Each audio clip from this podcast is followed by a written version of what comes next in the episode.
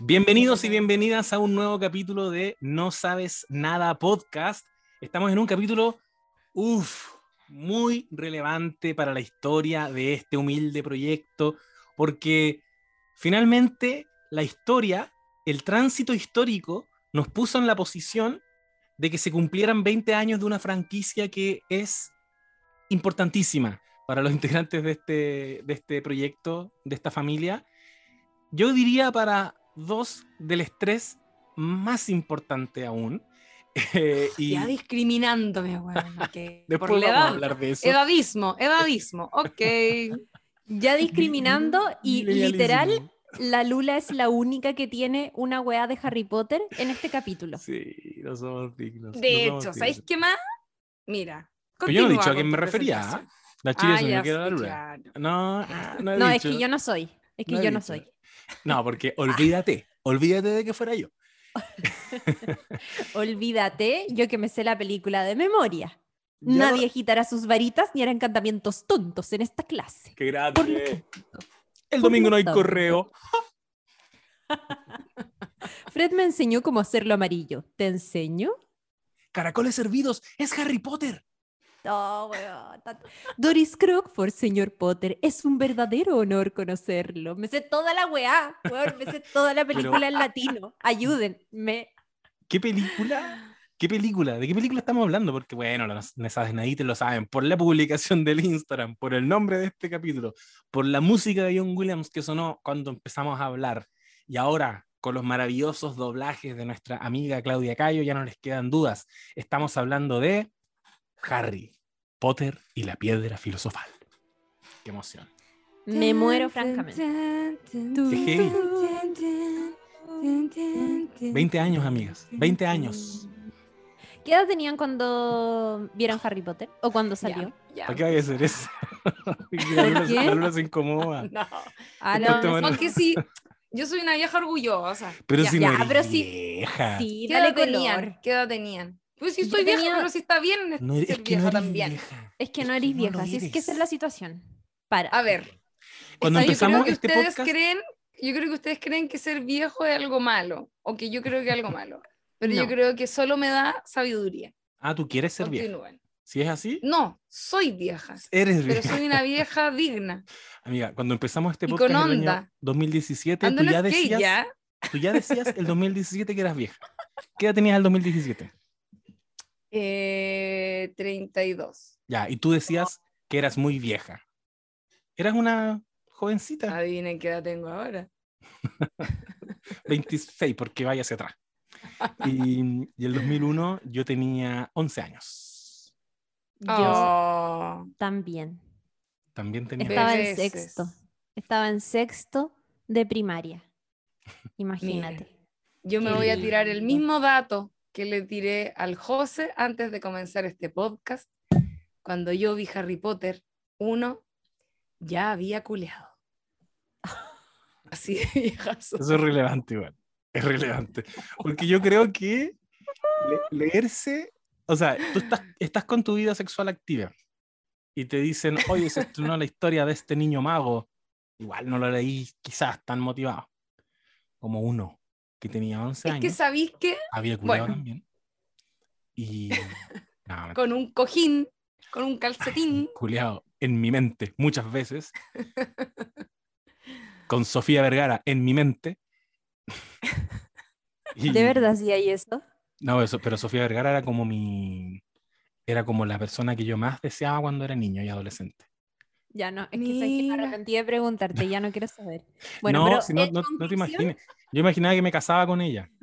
Yo imaginaba Ah, que ya. me casábamos y teníamos un hijo y todo eso. Qué tierno. No. Bueno, en conclusión. le pedía matrimonio, claro. encargaba una torta, le Leíamos salía Harry cara, Potter. pero no importa. Yo fantaseaba que era el hijo de Sofía Vergara, ¿te cachai? Lo voy a pitear. Yo fantaseaba que era su hijo. Y bueno, en fin, Harry Potter se estrena el año 2001, la primera Sí. película, Harry Potter y la piedra filosofal. Pero estamos hablando de un libro que existía desde el año 97. Desconozco si llegó a Chile el 97, no lo creo. Más bien, yo lo leí em, con 11 años también. Entonces estaba sacando la cuenta de que debe haber llegado como el 2000 o 2001 o un poquito antes. ¿La película primero y después leíste el libro o fue al revés? No, yo me leí, me leí los tres primeros libros Y después viste la película. y después vi la película. Sí. Ah, no, ya. Es que José es como el de verdad de este capítulo. Ah, pero tú no. yo- no, yo no. No, yo vi la película primero y después dije, "Mm, tal vez podría leer el libro. Y me lo regalaron. Ah, y pero yo era buena para leer, entonces me obsesioné y en un verano me leí todos los que existían. Hasta el cáliz de fuego. que era el cáliz de fuego. Yo, mi, historia con, con Harry Potter, y aquí, y aquí voy a decir de entrada que, ¿por qué es tan importante? Yo, yo creo que no existiría este podcast si yo quisiera irme hacia atrás. Yo no, yo no sería la persona que soy si no fuera por Harry Potter, porque yo soy el cliché de que se dijo en esos tiempos en la prensa de Harry Potter introdujo a muchos, a muchos niños en la lectura. Ya, yo soy ese niño que no le interesaba leer, que no le interesaban probablemente los ramos humanistas. Yo, yo decía, estamos hablando que tenía 11 años, yo decía, yo quiero ser científico, eso decía yo, yo quiero ser científico. A mí me regalaban, me regalaban microscopios. Y en serio, y de pronto em, llega Harry Potter a mí porque estaba en un verano también, hojeando la revista Tú de mi hermana y leyendo los Trágame. Tierra. Y de pronto, en una página, a página completa, había una publicidad de Harry Potter. Solo había tres libros. Harry Potter, la piedra filosofal, la cámara secreta, el prisionero de Azkaban. Para que tú y tus amigas lo lean, la historia de este niño mago, que bla, bla, bla, bla. Y fue como brígido lo efectiva que fue esa publicidad, porque ahí inmediatamente un poquito como que me obsesioné. Dije, hola, wea buena, tiene muy buena pinta. Y, y empecé a insistir para que me lo compraran. Y me lo compró mi padre eh, en una época en que, en que leer era como, mi hijo quiere leer, le va a comprar la agua que quiere leer, ¿cachai? El buen quiere Claro. leer, como, bacán, toma, léelo. Y literal llegó un día, cuando me lo compró ya había cuatro, ya estaba hasta el cáliz de fuego. Y, y yo me acuerdo perfectamente de ese día, me acuerdo así como tirado de guata en la cama, devorándome el primer libro, wea que nunca me había pasado en la vida. Sí, igual yo creo, eso que, creo que es muy importante. Yo sé cómo se va eh, recuperando mi virginidad mientras voy hablando. Yo soy súper consciente de eso, pero quiero decir que eh, yo estaba de guata leyéndome ese libro y avancé capítulos y capítulos y era como, como ya pues José, ven, deja de leer, que una weá muy obsesiva y, y nunca me había pasado con nada. Bueno, y ahí como que como que termináis un día los Harry Potter, te caes como huérfano, como cuando uno se queda huérfano de series, y hablé con un tío mío, que en paz descanse, mi tío Manuel, hermano de mi madre, que era un ñoñazo, pero de la ciencia ficción. Y como que empezamos a intercambiar, entonces yo le dije, oiga tío, mire, me estoy leyendo esto, y él me dijo, ah, buena, me lo voy a leer, te recomiendo a Isaac Asimov, te recomiendo a Heinlein, te recomiendo a Philip K. Dick. Y así me empezó a pasar libros de él. Y ahí me, me volví en una segunda fase de ñoñería, que era como el ñoño que lee ciencia ficción, y esa weá me llevó a, a Lost, eventualmente, y esa weá me llevó a conocer a la serie de televisión, y esa weá me llevó a que hoy día soy un weón que ve muchas series. Entonces yo de verdad que, Y que tiene un podcast. y que tiene un podcast y Todo este rato estuve esperando sea- que remataras con eso y no lo dijiste. Me y siento que tengo un estafada. podcast con dos queridísimas amigas. Ah, que- ok, ok. con- ¿con Una de ellas anciana. Oye, espérate, podríamos decir entonces que Harry Potter es la razón de por qué eres básicamente la persona que eres hoy. Es que yo, yo lo rastreo hacia ese momento. Me, me configuró mi identidad de los 11 años. Mi personalidad, la encontré. Dije, voy a usar lentes, cueste lo que cueste. Nada. Ah. Oye, usaba lentes. Miraba, Ese miraba niño el era. sol directamente. Ya usaba lentes. Ya era Harry Potter, ¿cachai? Sí. Tenía 11 años. Oh. Ya lo era. Entonces era como, weón, esta historia. Aparte que, que, y aquí ya vamos a empezar a hablar de la historia quizás un poquito. es una Y historia. de un vamos a niño- dejar de hablar de solo el José. Sí, mira, igual podríamos seguir hablando de mí, pero les voy a dejar más información para después. Estamos hablando de un niño inadaptado, un niño al que le hacían bullying. Yo no sé si ustedes, amigas, se acuerdan de que Sí, po. en los primeros capítulos, y esta es la primera vez en el podcast que voy a decir, esto no está en la película. eh, en los primeros capítulos del libro, la te dicen que la primera vez que Harry Potter hace magia está en el colegio escapándose Sí. de unos matones. Y el buen como que cierra los ojos y aparece y está en el techo del colegio. Eso- Weón. Perdón, es que me ¿Sí o encanta no? que hayáis dicho eso porque yo que eh, no vi la película 100 veces como ustedes. Yo solo la vi una vez en el cine, probablemente. No sé si la volví a ver después realmente. O sea, hasta ahora, digamos que la vi para el, podcast. Me acordaba muy bien de ese momento. Como de que al loco le hacían bullying en el colegio y que obviamente había un montón de, un montón de episodios que no aparecían en, el, en, en la película y que el primero era ese que aparecía en el techo. Lo encuentro tan triste. Sí. ¿Sabéis Sí. qué? Quiero Chiquitito. Bueno, ahora con, con motivo de los 20 años de Harry Potter, volvieron a dar eh, la piedra filosofal en el cine. De hecho, si ustedes no saben, pueden buscar en su cine más cercano, aquí en Santiago o en regiones también, si es que están dándola, porque yo la fui a ver ayer, por ejemplo. Y mm, hace muchos años que no la veía, creo que hace como mm, cuatro años o algo así, la vi con mi señor, que quería ver todas las Harry Potter desde el comienzo en orden. Y ahí fue como, después de mucho tiempo que vi la- eh, La Piedra Filosofal, y antes de eso habían pasado años que no la veía. Em, y sabéis que ahora que, que la volví a ver con 30 años, como el tiempo pasa, nos vamos haciendo viejos, efectivamente. ¿Sabéis qué? La historia de Harry es terrible. Es terrible. Loco. Es terrible. Onda, su sus papás murieron, nunca los conoció, en cambio creció con unos tíos que desde chico lo esclavizaron y lo secundaron en relación a su primo, que era un pendejo odioso, nunca tuvo contención emocional, nunca conoció a sus padres, obvio, y por lo tanto tiene como un problema de identidad que es súper heavy, de saber de dónde vengo, quién soy, y que eso, y eso lo vamos viendo, para los que se leyeron los libros sabrán, o para quienes vieron la película, que eso repercute mucho en su personaje a medida que va creciendo. Y además, cuando entra en todo este mundo mágico, descubre que es famoso y que un mago tenebroso asesinó a sus padres que no murieron en un accidente, sino que asesinaron a sus padres y que lo quería matar a él y que no pudo y que por eso es famoso y que eventualmente lo va a buscar con 11 años para matarlo. Es horrible, loco, Es es, horrible. Es, me, da, me da mucha pena y, y ahora que estoy más grande, me volví mucho más consciente de lo terrible que era su historia, como que ahora lo miro con ojos adultos y me dio mucha pena.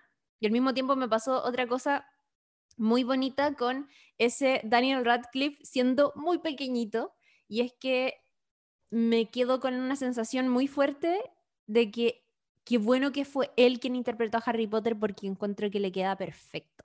Es súper adorable. eh, no sé si se acuerdan de las primeras escenas, que es cuando obviamente está viviendo con los tíos en la casa y todo, em, y sirve el desayuno, y esa carita toda ilusionada y preciosa, con tanta inocencia que tiene cuando mira por la ventana y ve que las lechuzas van llegando. No sé, lo, encon- lo- lo encontré. Eso quiero partir diciendo eso porque la fui a ver ayer al cine. Y, mm, y nada, y me, me trajo emociones que nunca antes había experimentado y emociones que solo le llegan a una persona cuando ya es adulta, insisto, y ha pasado bastante agua bajo el puente. Ya, Es yo estoy muy de acuerdo con, con todo lo que estoy diciendo. De hecho, yo ahora que me la, me la repetí, tal, eh, me pasó lo mismo, que decía, weón, esta historia es terrible. Sobre todo la weá de que los tíos lo tengan Sí. viviendo debajo de las escaleras como medio encerrado.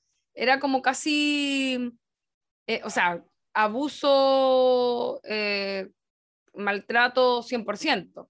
O sea, ahí había Sí, como po. una... Era como estas niñas que la encierran en el sótano, ¿me caché? Era como, estaba- no estaba muy lejos de eso, finalmente. Era como un pequeño esclavo en la casa, además, también. Podría haber llegado a servicios sociales, weón. De O verdad. sea, Perfectamente. Sí, como que había un, había un problema real de maltrato.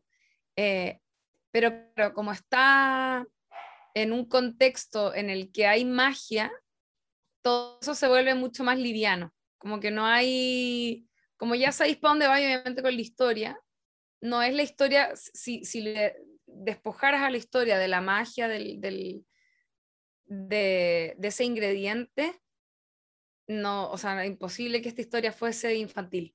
¿Me cacháis? Como que Sí, es, es, es la magia lo que lo salva, porque en el fondo entendís que está ahí en un contexto que está lejos de la realidad. ¿Cachai?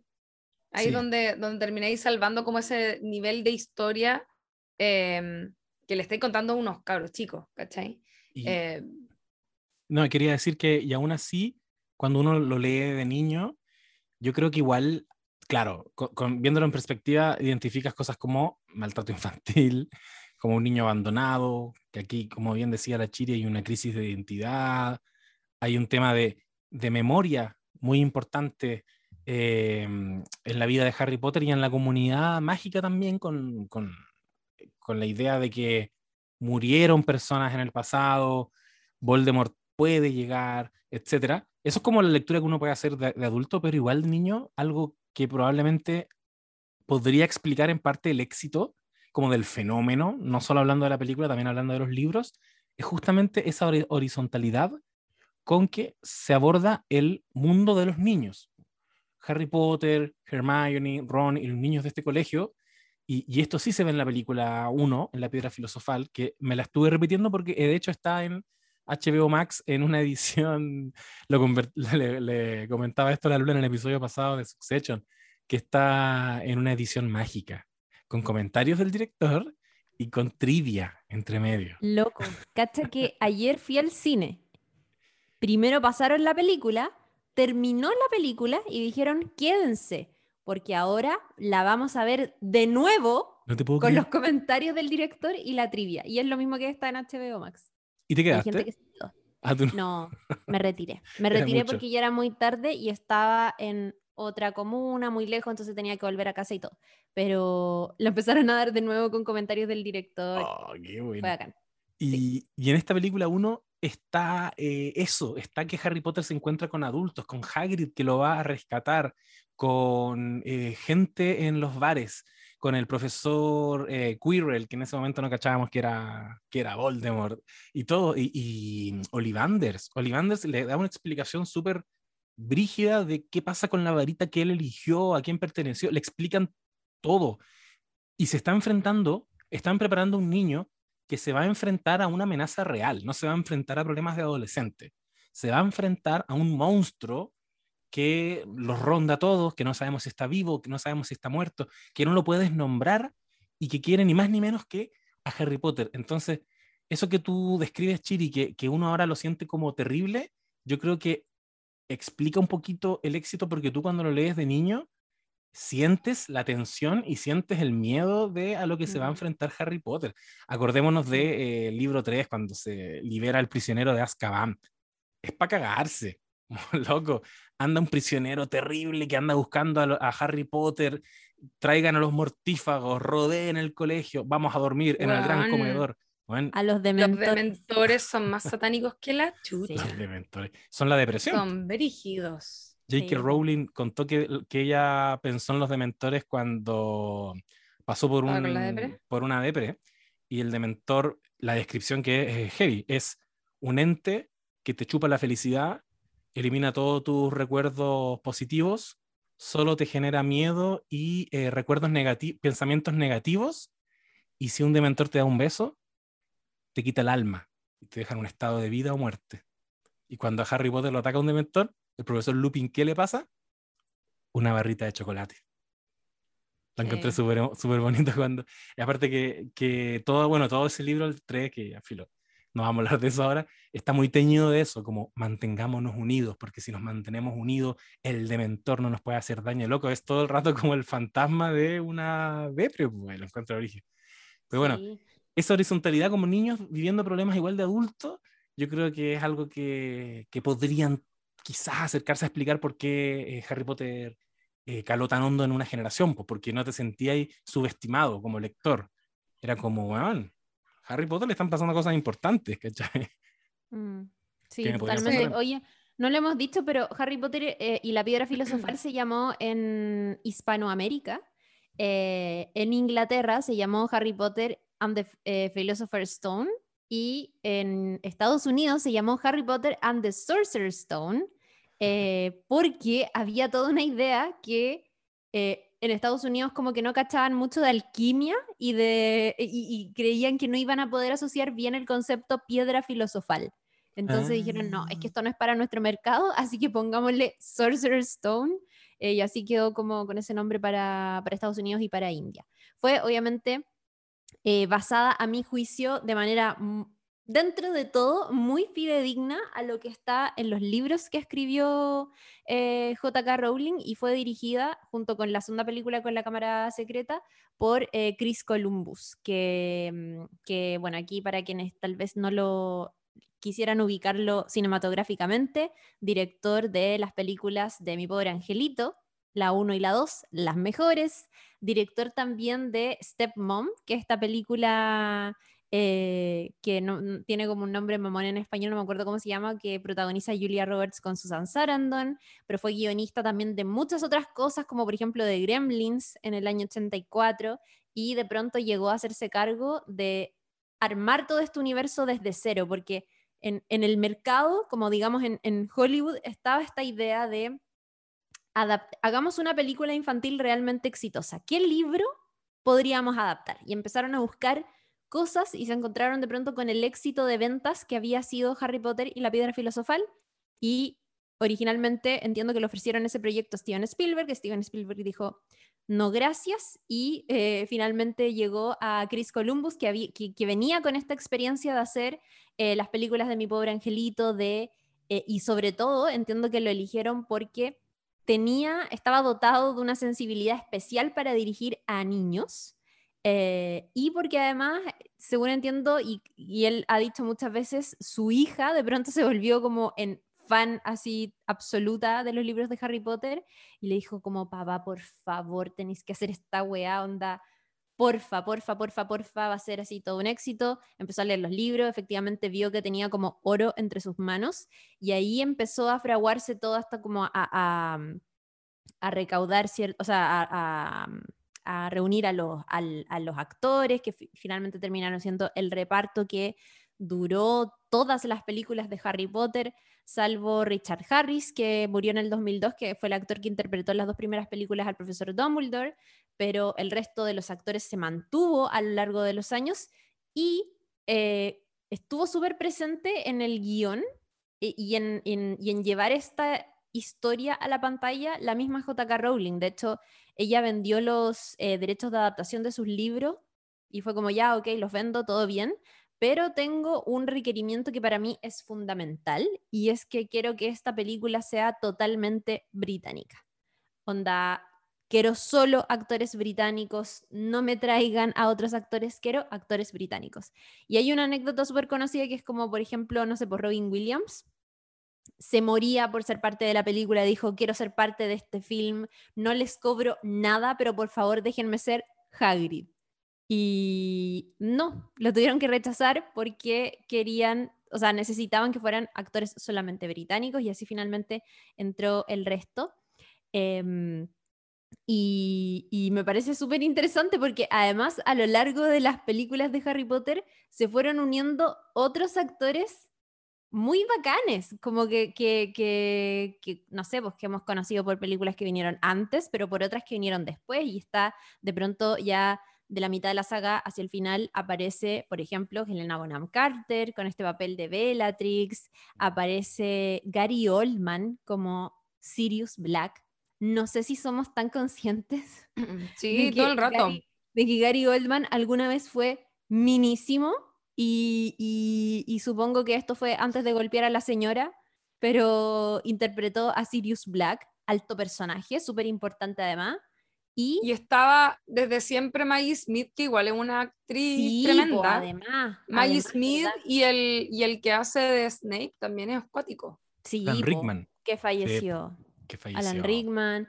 Em, está Emma Thompson, que hizo a la profesora ah, Trelawney también. Eh, bueno, y Imelda Staunton, que ahora va a ser la reina en las últimas temporadas de The Crown, como que se, fue construyendo todo este, este, universo, digo, y siempre con esta idea de respetar estrictamente lo que había pedido JK Rowling, que es, esta historia ocurre en Gran Bretaña, Howard está en Gran Bretaña, por lo tanto quiero que todos los actores tengan ese acento. Lo por respeto. favor. Lo respeto. Lo respeto, heavy también. De hecho, la hija de Chris Columbus, que era la, que era como fanática del libro y todo, le dieron un, papel chiquitito en, en la película. E, ella hace de Susan, Susan Bones, que es como la segunda niña a la que le ponen el sombrero seleccionador, una colorina que de pronto aparece como en el gran salón y que La recuerdo. ¿La recordáis? Cachetoncita. tenía- sí, le tenían estrictamente prohibido hablar porque no se podía. en Esto la tenía que que, se ser. fue. Sí, heavy. En la que se fue la, la Joan. Eh, Sí. Igual quiero decir que, la- que lo respeto porque, ya, eh, la comparación igual puede ser un poco forzada. Chile, entiendo que no es Inglaterra, pero igual, si tú pensaras en un éxito de ventas chileno y vieras los tentáculos gringos metiéndose y queriendo tener ahí el éxito de esta gran saga de novelas, puta, si la autora es de tu país y dice, todo bien, les voy a entregar esta maravillosa franquicia a Warner, pero van a ser puros artistas de mi país, actores y actrices de mi país quienes los van a interpretar, porque aparte que, que es otro acento, es otra cultura, por Dios que igual se justifica, pues, ¿cachai? Es como, habría sido un poquito, ¿qué pasa de repente? Que Pasa bastante, que, que, no sé, pues como Gustavo Fring hablando en un, en un español súper mula, pero esta historia es británica, ¿cachai? Está teñida totalmente en todos sus pasajes, en las calles, en- donde transitan la, en el paisaje, en, en lo cultural, ¿cachai? En que jueguen Quidditch, ¿cachai? Que desarrollen un Sí. deporte nuevo. Es como todo es, eh, es eh, Inglaterra, entonces me hace sentido. Respeto a, en ese aspecto, respeto a, a J.K. Rowling. Oye, que eligió incluso a, algunos actores específicamente. Entiendo que Alan Rickman, por ejemplo, lo eligió ella. Es como, este va a ser Severus Snape. Eh, de hecho, mm, habían detalles súper importantes de la historia de Snape que nosotros conocimos en libros muy posteriores, que cuando salió esta película todavía los libros, por ejemplo, el 5 no se había lanzado. em, y en el 5 me parece que es donde se revela algo re importante igual, que es, que, es como toda esta trama con el pensadero, cuando eh, Harry descubre que su papá era básicamente un bully en el colegio y que le hacía bullying precisamente a Severus Snape. Todos esos detalles, JK Rowling ya más o menos que los cachaba. eh, tenía más detalles de la vida de Snape que nosotros no conocíamos y que en su momento le terminó revelando Alan Rickman para que él pudiera situarse un poquitito en este personaje. Eh, y me parece que es un gran Snape, pero qué wea más buena. Muy encanta bueno, personaje. muy además. bueno. Es del tipo de cosa, ya, que- ya que hay que hacer la conexión de nuevo con leerse un libro antes de ver la película, y lo dijimos en un podcast, cosas como, por ejemplo, encontrarte con la personificación de esos, esos personajes que tú habías leído. Y, y de entrada Snape fue el más brígido. Fue como, oh, qué Sí. heavy, encontraron a Snape, como que lo sacaron del libro. Es tal cual. Totalmente. Porque te hacían mucha descripción también de su pelo, como, eh, en- eh, como grasoso, y su nariz aguileña, eh, y después te encontré también con la pronunciación de, la pronunciación de los nombres, que aquí hay que, hay que enfrentarse a un Sí. ítem que forjó y marcó a una generación, que es llegar a la sala de cine a co- recordar que los protagonistas son Harry Potter, Ron Weasley y Hermione o Hermione o Hermione Granger y de pronto saludan a una tal Hermione, que era una weá absolutamente de ningún lado, como Hermione. Impactante. No, era terrible, era terrible. Yo me acuerdo que en el colegio nos hicieron leer unos capítulos antes y que yo los leí antes de ver la película y no era como para mí era Hermione, Dumbledore, eh, Dumbledore. no sé, Dumbledore.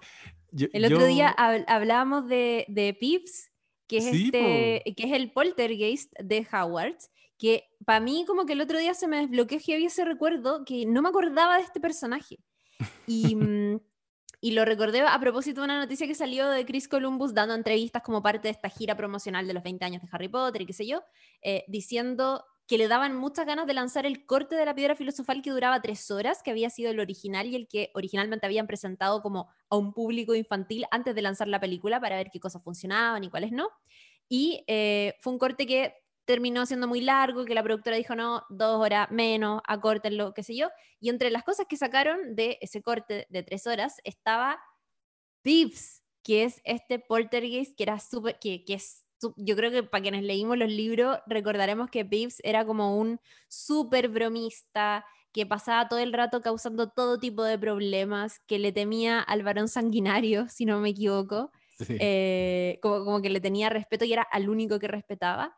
Y nunca lo vimos en las películas. No. Nunca, nunca lo vimos. Ya, y para mí, eh, cuando yo leía como, no sé, Pips, leía Pebes. Y yo para mí era como, ah, Pebes. Pebes el portugués. Yo, yo, teniendo una pésima Ignorante. educación en inglés, igual decía pibes.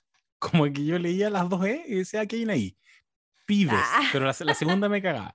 Y, y Yo yo, me jactaba porque mi hermana le decía, a mi hermana, la Andrea, le mando un saludo, nunca va a escuchar esto, igual le mando el saludo. Ella decía eh, Hermione. Y yo la corregía. Y me decía, ¿Hermione?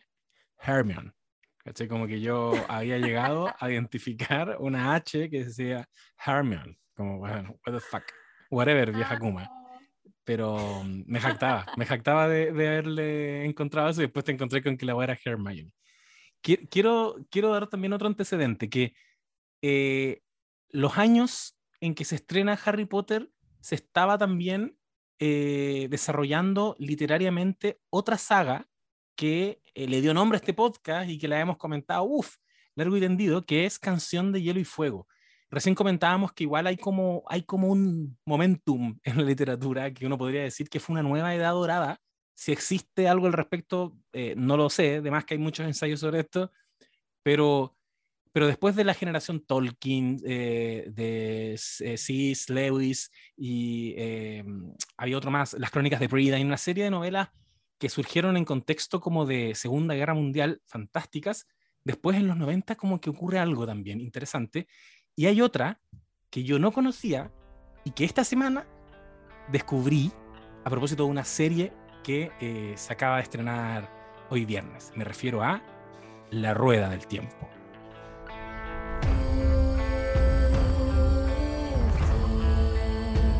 Oye, sí, tenemos que hablar de la rueda del tiempo porque no sé si cacharon a través de nuestra cuenta de Instagram o nuestros Instagrams, pero el otro día fuimos a un evento de lanzamiento de esta serie.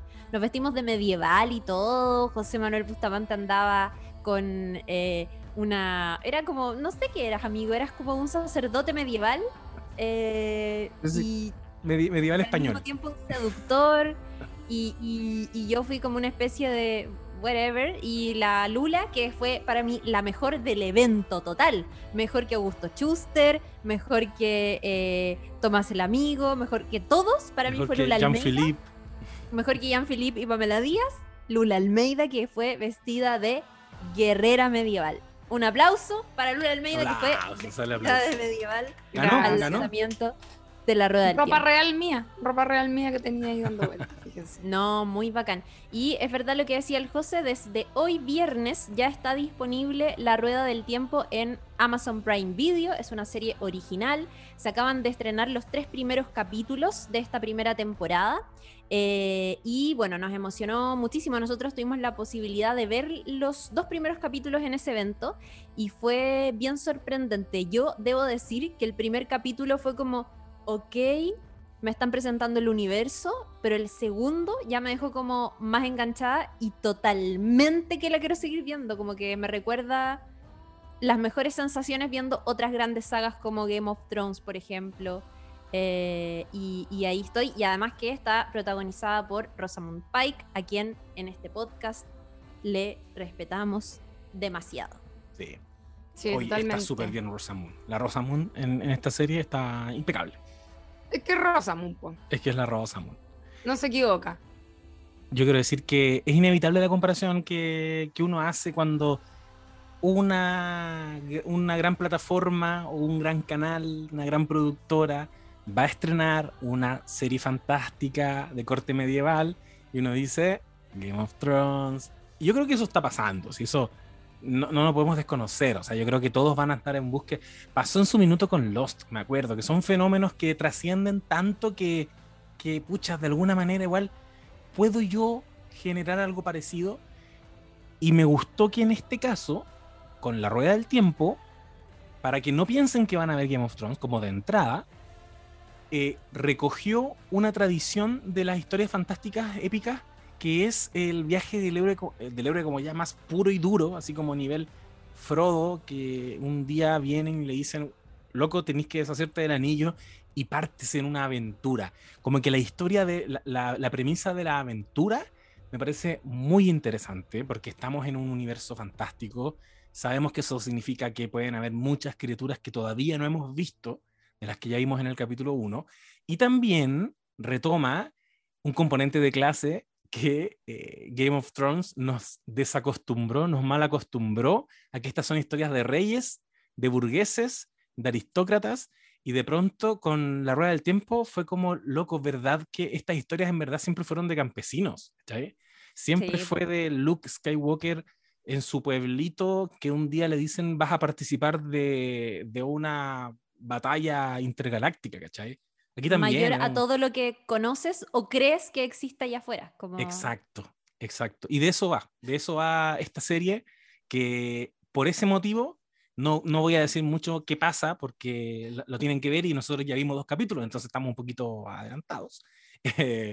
pero, em, pero tiene ese elemento que lo encuentro muy atractivo, el viaje, ¿cachai? El viaje literal, el desplazamiento físico, con todo lo que eso implica de conocer y descubrir un mundo eh, que es demasiado grande para los protagonistas, que son Frodo, ¿cachai? Están en su comarca y, ocurre algo terrible. bueno, ahí van a ver. Que además tiene este componente también que es como mm, en el pasado, como cuando uno fantasea, a mí me gustan igual las historias que son como de esa época porque están, son seres humanos mucho más conectados con la naturaleza, ¿no es cierto? Como que tienen ese, eh, no como nosotros que somos como full tecnología todo el rato, ¿no es cierto? Claro. Eh, sin que están como todos esos componentes que yo los encuentro muy bonitos, como escuchar al viento y ver la naturaleza y como que todos los elementos eh, de, de, la naturaleza tienen un significado muy importante para los personajes que están como tratando de, de entender el mundo a través de estas señales que les tira la tierra, básicamente, ¿no? Em, claro. Y me da mucha risa porque siento que hay un... Yo, yo veía la, la, primera parte, porque igual voy a spoiler un poco en relación solo al primer capítulo, pero es como que todo parte con esta gente, como decía el, el José en, su comarca, ¿no es cierto? Que es como básicamente Rancagua, un pequeño Rancagua, que a nadie le importa, donde hay gente eh, como viviendo su vida muy piola y está todo muy nice por largo rato, hasta que de repente están todos ahí bailando el latino muy tranqui en un carrete y empieza a quedar un nivel de zorra porque llegan unos locos que, bueno, a mí me dio, me dio mucho miedo. Como, a mí igual. me recordó a los satánicos. sí, horrible. Y peor, y peor, increíblemente, peor que los orcos, porque tenían estos cuernos que evocaban al diablo. Y una, sí, eran como satánicos. Eran como satánicos. Bueno, el villano, el, el, Voldemort de esta historia, el... Eh, que, es muy Voldemort a todo esto. Que es igual, y para Voldemort. Sí, Que, no lo vemos mucho, como buen monstruo en el fondo, no se ve realmente del todo.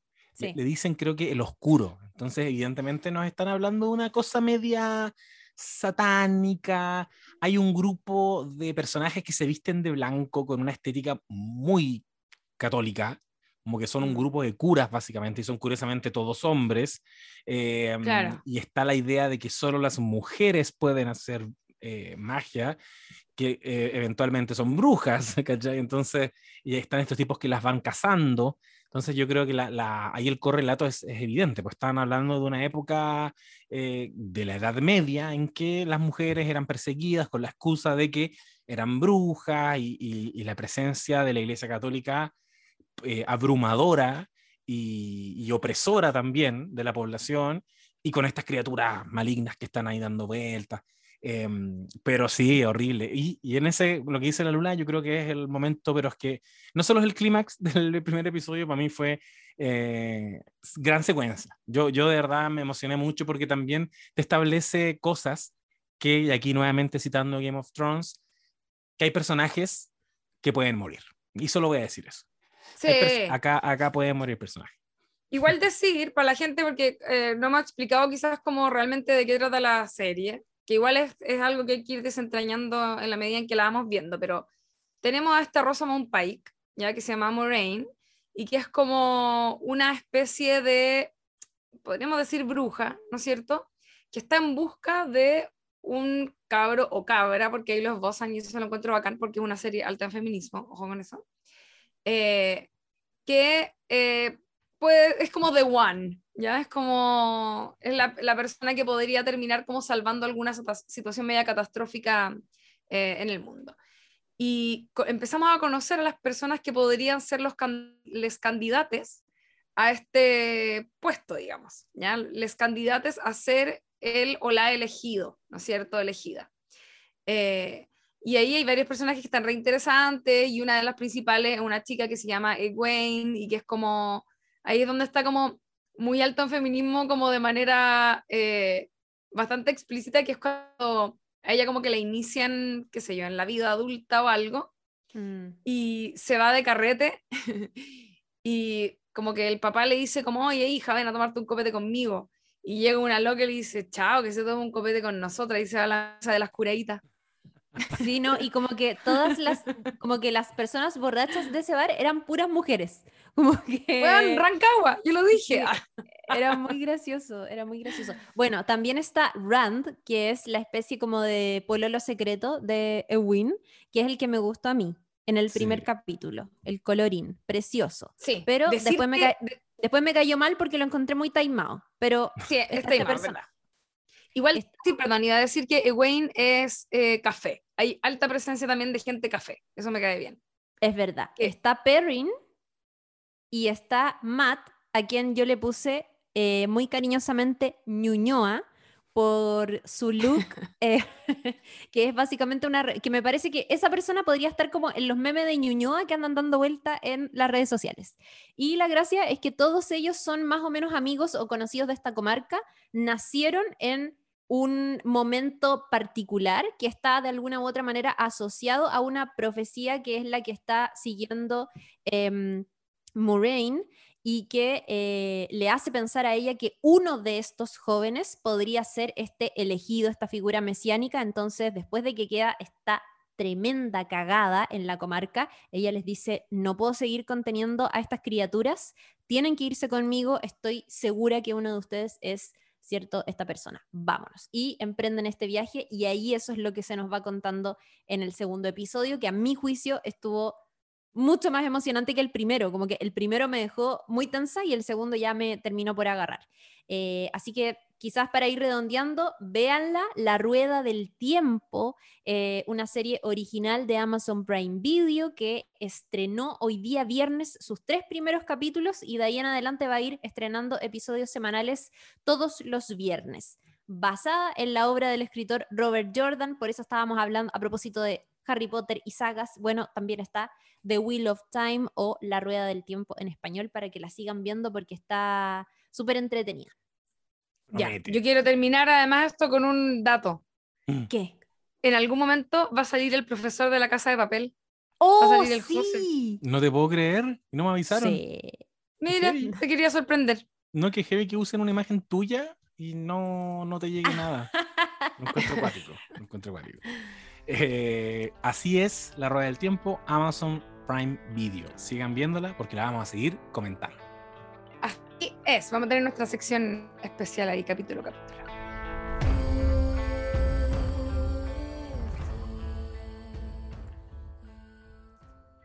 Ya. Mira, volviendo a Harry Potter, eh, voy a contar mi experiencia con Harry Potter, que yo Les soy una señora que leyó Harry, porque el José, por supuesto, habló tres horas de su propia experiencia con Harry Potter. Yo vi la película primero y después me leí los libros, pero como les contaba, yo era una adolescente que ya estaba ahí, uf, dándolo todo, carreteando.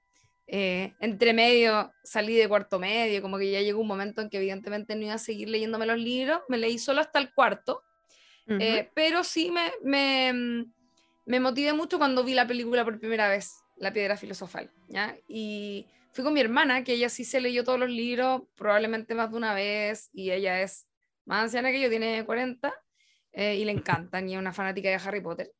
Em, y eh, me pasó que en ese verano en que me vi la película y después me leí el libro, porque yo tampoco era una gran lectora, sino que me motivé porque me pareció entretenido y básicamente quería saber qué pasaba después. Entonces dije, ya, no me voy a... Ya había visto la película, pero dije, no voy a leerme el libro 2 sin haber leído el libro 1, obvio que deben haber cosas que no están en la película, y efectivamente me gustó muchísimo más el libro, eh, me entretuve. De hecho, me pasó lo que decía el José. Afortunadamente tenía los libros que ya los tenía mi hermana. Me pasó eso que decía el José, que es como, o, o creo que era tú, Chiri, eso de como no poder despegarse del libro. Como que, me acuerdo que andábamos de vacaciones porque era verano. Sí, igual. onda, me quedaba en el auto, como que toda la familia haciendo alguna especie de panorama y como, bájate. Y yo como, no, onda, no podía parar de leer porque eh, decir también que J.K. Rowling tiene eh, una mm, muy, muy buen manejo de dejarnos enganchados, ya como Sí. que cada capítulo terminaba con una hueá paloyo. Yo me acuerdo de eso, como terminaba y era como, ¿qué onda? ¿Qué pasa a continuación? Y no podía parar de leer, como que cuando uno termina un capítulo es el momento para poner el marcador, dejar el libro a un lado, seguir con tu vida un tiempo y después tomar cuando se pueda, ¿no es cierto?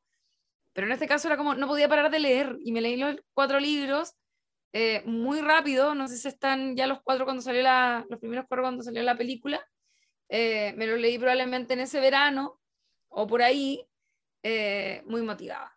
Ahora, después, insisto, llegó la vida y como que no me lo seguí leyendo y de hecho creo que el cuarto quizás no me lo terminé del Ah. todo, porque me acuerdo que me quedé cuando volví a Voldemort como volví a la dictadura, básicamente. Ah, pero ese es el cuarto. po. que- Ah, Sí, es que al- hasta al ahí, final, Te leíste el cuarto. como torneo de los tres magos, vuelve Voldemort, como que recupera su cuerpo. Eso es el 4. Sí.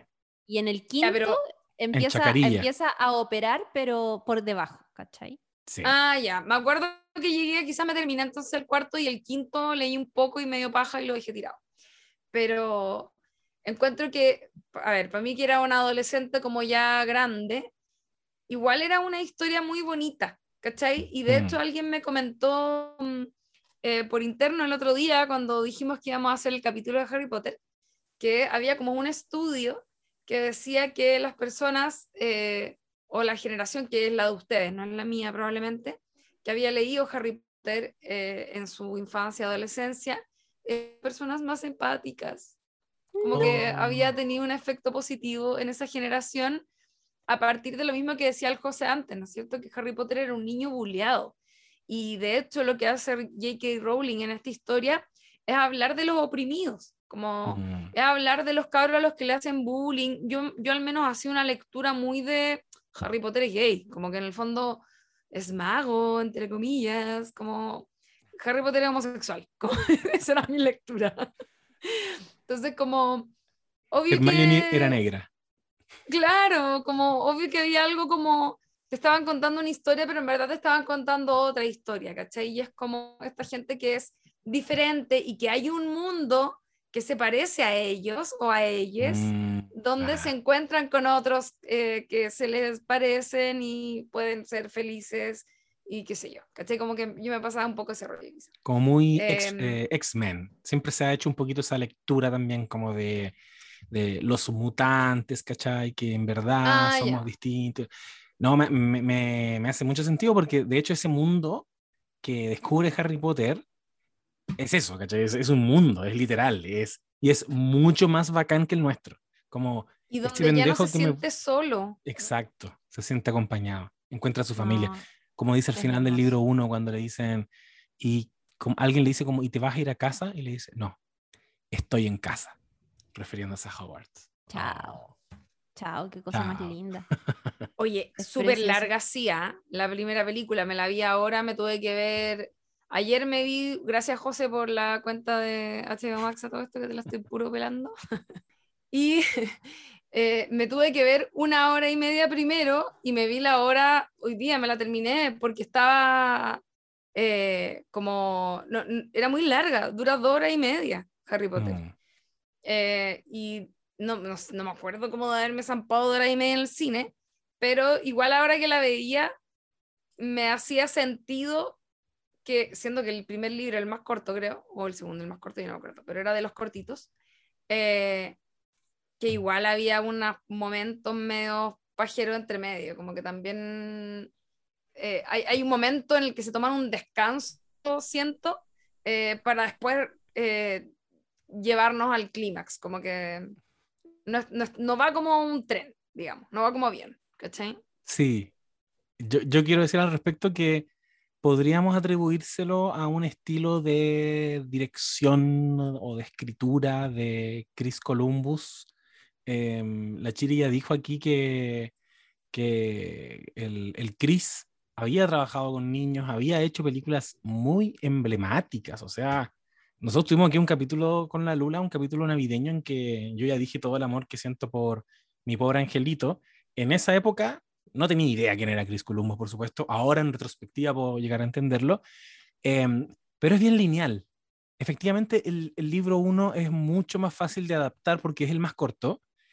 Es fácil de adaptar en el sentido de que tú simplemente haces una traducción de, un lenguaje a otro y a, un lenguaje audiovisual y, y la muestras tal cual, pero tú también puedes hacer juegos. Tú también puedes hacer una apuesta más autoral, tú también puedes cambiar algunas cosas, puedes, no sé, meter flashbacks. Si el libro a veces te cuenta cosas que pasaron, eh, podrías quizás, no sé, usar otros recursos. Eh, no lo hace, por eso se hace tan relevante o se hace tan evidente cuando cambia la mano.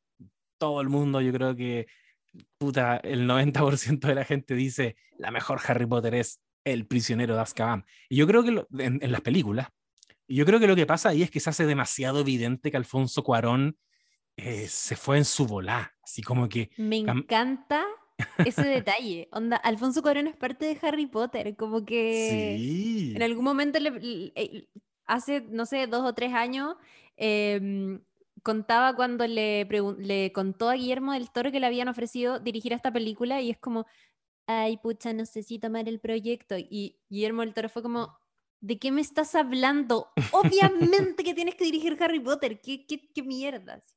Perdón, eso quería decir. Es que no, adaptar, adaptar es una pega mm, eh, súper com- súper complicada y compleja. Yo creo que mm, eh, yo diría un poco, o sea, es que es verdad esto de como adaptar un lenguaje a otro, pero es, estáis adaptando desde un lenguaje muy distinto, ¿cachai? Claro. Como que la, la diferencia, ¿no es cierto?, que tiene la literatura es que nosotros podemos contar eh, pensamientos, sentimientos, un montón de cosas que luego en el cine tenéis que, o en la serie, ¿no es cierto?, en, en lo- en el, en el lenguaje audiovisual, tenéis que contarlo en ese lenguaje, tenéis Claro. que verlo, tenéis que ver acciones eh, y por lo tanto a veces es muy difícil de hacer, ¿cachai? Como que yo de hecho me atrevería a decir que si la primera película es tan larga, siendo que el libro era más corto, tiene que ver en parte con, yo diría así como de buena primera,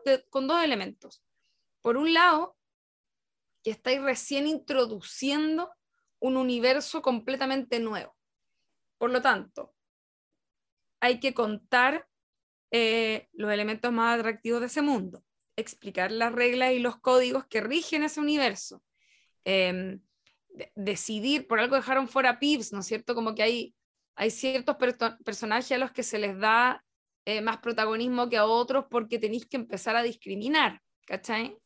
Em, y eh, obviamente, por otro lado, también estáis adaptando una saga que ya era exitosa. Entonces también hay ciertas cosas que te veis en la obligación de como, quizá Alfonso Cuarón eh, pudo hacer lo que quiso porque ya estaba en la tercera, ¿cuál es la? el- tercera. la tercera. ¿no es cierto?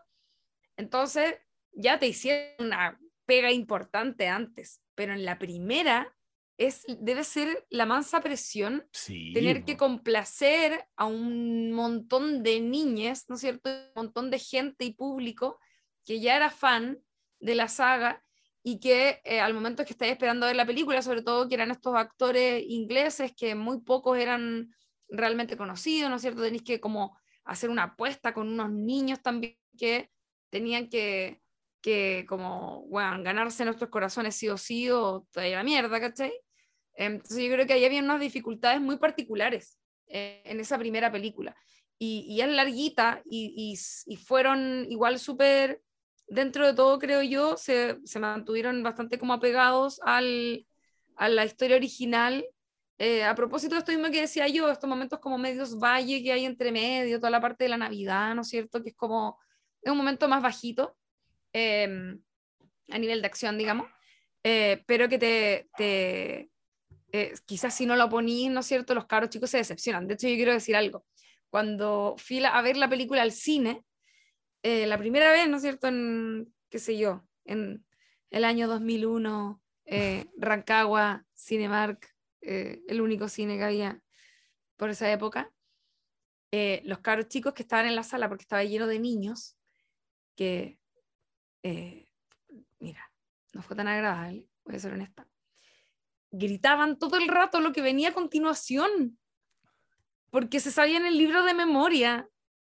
Y era como, loco, onda, stop it, como no todos nos leímos el libro, y onda, oye, ahora viene no sé qué, oye, ahora viene, oh, caro. Oh, qué, qué incómodo. ¿Sabéis que si alguien hubiese querido como decir los diálogos en la película solo habiéndose leído el libro, lo hubiese podido hacer porque la adaptación como de los diálogos es exacta. Onda, tú veís como el libro en español y la película en español latino y es lo mismo. Como la Sí. conversación del tren, el, el diálogo de, mm, que yo decía ahí al comienzo del capítulo de Snape a- en la primera clase de poción. Nadie agitará sus varitas ni hará encantamientos tontos en esta clase. Por lo tanto, y cuando le dice como, ¿qué obtendría si agrego polvo de raíz de asfodelo a una infusión de ajenjo? No lo sabe. Entonces dígame exactamente dónde iría si tuviera que buscar un beso de Aria. Toda esa weá está exactamente igual en el libro ¿Por qué te lo exactamente igual sabes? en la weá.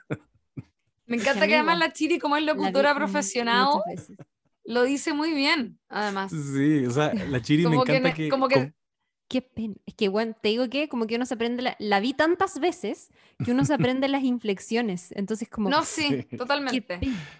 Es Pero claro, como que escucharía un, un cassette, ay, así como haciendo el honor a mi edad, escucharía un cassette grabado por los dos lados con la Chiri repitiendo Oh, esas líneas. buena.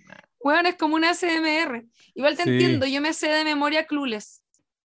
A ver, Onda lánzate, lánzate A una. ver, No, qué vergüenza, porque me la sé en Que lo diga. Bueno, En inglés. quiero decir, me la sé en inglés. Algo en inglés. Eh, quiero decir que el, me vi la, la, ahora cuando me vi Harry Potter la vi en inglés. Ujú. sí, ahora, porque aprovechando que podía. Estuvo bueno igual, fue interesante. Estoy sí. esperando Clueless. Si no vamos a salir No, en este igual, no, algún, algún día vamos a hacer un capítulo de Clueless, eh, hablando de películas noventeras que comentamos el otro día. Mira, Chiri, vos no estuviste en el último capítulo, pero nos pegamos un carril de tres horas hablando pura. Estuvieron, No lo, no lo escuché. Nos vaya a retar. estuvieron tres horas. Hablamos cualquier wea. No No, hablamos pero de hablamos, hubo como un tercio del capítulo que fue nosotros como dando jugo un poco igual. Pero, Pero amigo, mira, duró tres horas. No, no, no. jamás, Ay, jamás. Solo dos horas y media y la boca te Pero queda donde vive. Qué bacán que era una no, ya, posibilidad. pero en serio, ¿cuánto les duró? No, duró menos de una No, hora. lo puedo revisar. No. ¿Menos de una hora? Menos de una hora, sí, sí. Ah, ya. ¿En serio? Ah, Pero ya. me encanta que Lo para la Chiri era una un posibilidad. poco. Era una posibilidad que haya durado tres horas. La Chiri no nos fue como un chiste, como que podía pasar. esa. No, sí, yo lo espero de ustedes, amigos. Yo lo espero. Mira, yo te voy a decir cuánto duró. Ya, pero Ay. mientras Duró la Lula busca eso. 57. minutos. Ah, ya, 57, súper cáchate. bien. No, menos decencia. Bien. decencia. Em, es que no nos gustó tanto el capítulo, eso solo te vamos a decir. El Sí, capítulo del domingo. O sea, no nos gustó tanto de- dentro de un estándar que uno igual eh, es alto en Succession. Como que igual esperamos bastante de, de esa serie. No, y no todos los capítulos pueden ser Claro. igual de buenos que los que ya hemos comentado, sobre todo los dos últimos, ¿cachai? Yo, Eh, quiero, bueno. a- yo quiero rendirle un, un homenaje en este punto a, eh, a pro- a propósito de lo que decía la Lula de la importancia de la primera película, es decir, la que establece todo, la que hace como el, este es Harry Potter, esta es la cara de este niño llamado Harry Potter, así es la casa donde vive, y, y listo, y tú quedaste en tu cabeza con eso grabado a fuego, ya nunca más te lo pueden cambiar. Eh, mm, al quien estuvo a cargo del arte y del diseño de producción, que es Stuart Craig, y que Un aplauso. posteriormente un aplauso a ese tipo, que yo creo que probablemente le hincaron más el diente a eso, como que si había aquí una vocación de, de mm, Chris Columbus en, en hacer esta historia, todo parece indicar que a nivel como, como de adaptación, la mirada que tenía él de Harry Potter es que esto era una historia de magia, ¿cachai? Que lo es, Mm. que lo es, pero ¿es eso lo más importante? Y ahí yo creo que ah, podría haber habido otra aproximación. O sea, yo creo que Alfonso Cuarón lo ve distinto. Alfonso Cuarón se ríe de la magia, la encuentra un poco ridícula. Eh, te, muestra el autobús noctámbulo, cómo se, se hace angosto, te muestra una escena que no existe en el libro de los adolescentes comiéndose unas, eh, unos dulces que les hacen imitar sonidos de animales. Esa, esa es, de, es de él. Y que están haciendo como que, oh, me como uno y Ron Weasley hace como león. Después Harry Potter se come uno y hace como una locomotora. Esa es una aproximación que tú puedes tener a la magia. ¿Por qué? Porque probablemente Alfonso Cuarón dice, mira, la magia aquí es un dispositivo para contarte una coming of age eh, sobre un niño que, se está, que está pasando de la niñez a la vida adulta, ¿cachai? Esa podría ser otra mirada. Y yo creo que la mirada de Chris Columbus probablemente tenía que ver con, y creo que está bien para hacer la película 1, eh, tenía que ver con deslúmbrate con la magia. Mm. Niños, la magia existe. Y mírenla y escúchenla, porque, loco, John Williams es como... La, siento en la piel. Cuando... Qué linda banda sonora. ¿O no? No, es una banda impresionante. La canción de Hedwig, loco, icónica. Icónica, de verdad. Es que sabéis que yo quería, perdón, yo sé que Chiri, tú ahí eh, podéis tirarnos mucho más como información y análisis porque te eh, cacháis más de eso, pero yo suelo decir que valoro mucho, em, o sea, primero obviamente la música de John Williams y todo eso, pero, pero además estas películas que tenían su canción eh, particular, ¿cómo decirlo? Como eh, iba a decir, me iba a ayudar con una palabra, José. Estoy pensando que, no, sé si te refieres ah, como al soundtrack, la música en Sí, pero no, pero como una, una película, o sea, sí, pero que, que, fuese música y específica para tal película que una que uno la escucha, como la canción de, no sé, Jurassic Park, ah, o de Batman, o de el mismo eh, Por Angelito, ¿cachai? Que son, que la, claro, es la música que acompaña toda la, toda la película en distintas versiones, dependiendo de si hay tensión, hay felicidad o lo que sea, claro. pero que de alguna manera tú lo escuchas y sabes que es esa historia. Y Harry Potter debe ser de las últimas que tenía eso, como que ya no, ya no pasa por las películas esas que les gustan a ustedes. no, las películas de superhéroes, por alguna razón no las tienen, que yo no, no entiendo realmente porque son como el tipo de película que tenía ese tipo de música. Como cambió la mano. Películas taquilleras. Películas taquilleras, digo, que traían público principalmente infantil, ¿cachai? Ahora estamos con la, en la era de Michael Giacchino, como que cambió de la época de John Williams a la época de Michael Giacchino, y toda la música es pum, pum, pa, pa, pa, pum, Y antes era como Sí, igual quiero decir que The Mandalorian tiene buenas canciones.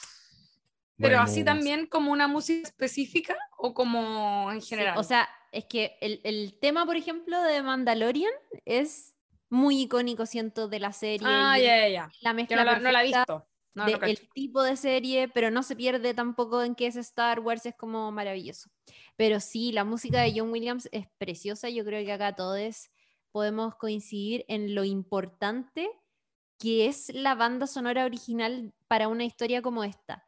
Em, eh, sobre todo porque es un, eh, eh, están hablándote de un mundo mágico, pero es un mundo mágico que a la vez está cruzado por la historia de un niño, de un niño que no tiene padres, que eventualmente encuentra un hogar en un colegio y que descubre que su familia en verdad son sus amigues y así, y que se maravilla con Quidditch, que, que vive cosas tan eh, como fascinantes y nuevas eh, y mágicas como el Quidditch y qué sé yo, y que a la vez se enfrenta a cosas muy tenebrosas. Y la embarró, como John Williams construye para cada uno de esos momentos una música, una canción especial que a medida que va avanzando la historia se, se mezclan una y otra. Es como que la música principal de Harry Potter se transforma de pronto en algo mucho más denso cuando se habla de Voldemort o de pronto en algo como mucho más chistoso cuando lo mágico suele ser gracioso, como no sé, decimos ah. Finnegan como em, equivocándose en los pensamientos o cosas así. Eh, estoy inventando, pero no me acuerdo si existe como una música chistosa en los momentos de Simus Finnegan, pero pero, pero existe esa otra beta también. Y lo hablábamos el otro día por interno con el José, como que nos estábamos así maravillando con, con, esta banda sonora y recordábamos a eh, Jaime Altozano, que creo que yo he hablado de él en, en, otro de nuestros capítulos de No Sabes Nada podcast, es un youtuber. Para quienes no lo conocen, búsquenlo. Si detestan a los youtubers, les digo, no van a detestar a Jaime Altozano, es increíble. Es un español que es compositor, me parece que sabe, bueno, muchísimo de música y que se la pasa analizando cuestiones musicales, cosas de industria, como los contratos perdidos de Kanye West, o la música del Señor de los Anillos, la música de Star Wars, la música de Harry Potter. Y les quiero recomendar particularmente que puedan ver sus videos de la música de Harry Potter porque es un especial de dos partes en total dura como 40 minutos, 20 minutos la parte 1, 20 minutos la parte 2, y está increíble el análisis porque para mí, que por ejemplo yo no soy tan sabionda en música y en notas y que no tengo particularmente un oído musical súper entrenado ni nada, eh, lo que hace Jaime Altozano es contarte cómo ciertas bandas sonoras son de una genialidad, pero superlativa. Eh, y lo que hace en el caso de Harry Potter es contarte cómo a partir de muy poquititas notas, eh, se fueron haciendo pequeños cambios y cómo esos pequeños cambios hacen que esa canción suene tenebrosa en los momentos de Voldemort y suene chistosa en los momentos graciosos y así. Y eh, sobre todo él habla de, le pone como especial énfasis en, em, en la música de la familia, que es la música de Harry cuando él piensa en sus papás, cuando eh, los extraña o cuando de pronto está mirándose en el espejo, todo lo que eso significa, y cómo a medida que avanza la historia y él va encontrando una familia en Ron y Hermione particularmente, esa música se transforma también en la música de la amistad. Es muy oh. lindo el análisis porque tiene mucho que ver con cómo a través de los sonidos también se nos va contando una historia y cómo muchas veces las mismas canciones te van soplando todo el rato lo que va a pasar en la película y uno como que a veces es súper pavo y no tiene ese entrenamiento eh, musical y no distingue esas cosas, o cómo a veces tú estás súper claro de lo que va a pasar y no sabes por qué y no te puedes explicar por qué sabes y, y tienes tanta certeza de que lo que va a ocurrir es eso. Y en verdad es porque la música te lo ha estado diciendo todo el rato, solo que tú no hayas hecho el ejercicio de, de decir como, ah, es que la música me lo está diciendo todo el rato. Eh, y eso es muy lindo. Jaime Altozano, de hecho, habla de un momento que es uno de mis momentos favoritos en la película, que es cuando Harry se quedan en Navidad en, el, en, en, en Hogwarts, que la Lula decía ahí que es como un momento medio bajo, pero a mí me encanta ese momento de la Navidad, porque Hermione les deja como una tarea y les dice, ya miren cabros, necesitamos averiguar quién es Nicolás Flamel, yo me voy de vacaciones, pero ustedes se me quedan acá y me averiguan quién es Nicolás Flamel. Y es como loco, hemos buscado en todas partes, no en la sección prohibida, y se va. Entonces... Eh, Harry tiene este desafío y ahí ocurre algo muy bonito. Primero es que Harry vive su primera Navidad feliz. Oh, eh, se sorprende cuando Ron lo despierta y le dice como, Harry, ven a abrir tus regalos, no sé qué, y le dice como, ¿tengo regalos? No puedo creerlo, como que nunca nadie me hace regalos, ¿cachai? Eh, y la oh. mamá de Ron le, le teje un chaleco que eso es muy bonito, que se transforma como en una tradición de la señora. Y a, Ron le teje uno de Ripley. Y le teje uno de Ripley y la cagó. Yo creo que todo, todo niño chileno eh, seguramente pensó como Ron Ripley. Em, estos son los días de. Era, era igual. Eh, y Harry recibe la capa de invisibilidad, que se vuelve un dispositivo fundamental para tantas aventuras que van a venir después. Eh, y una capa de invisibilidad que hacia el final de la historia de Harry Potter adquiere un significado súper relevante y súper importante, que es como el tema de las reliquias de la muerte, la leyenda de los tres hermanos y qué sé yo.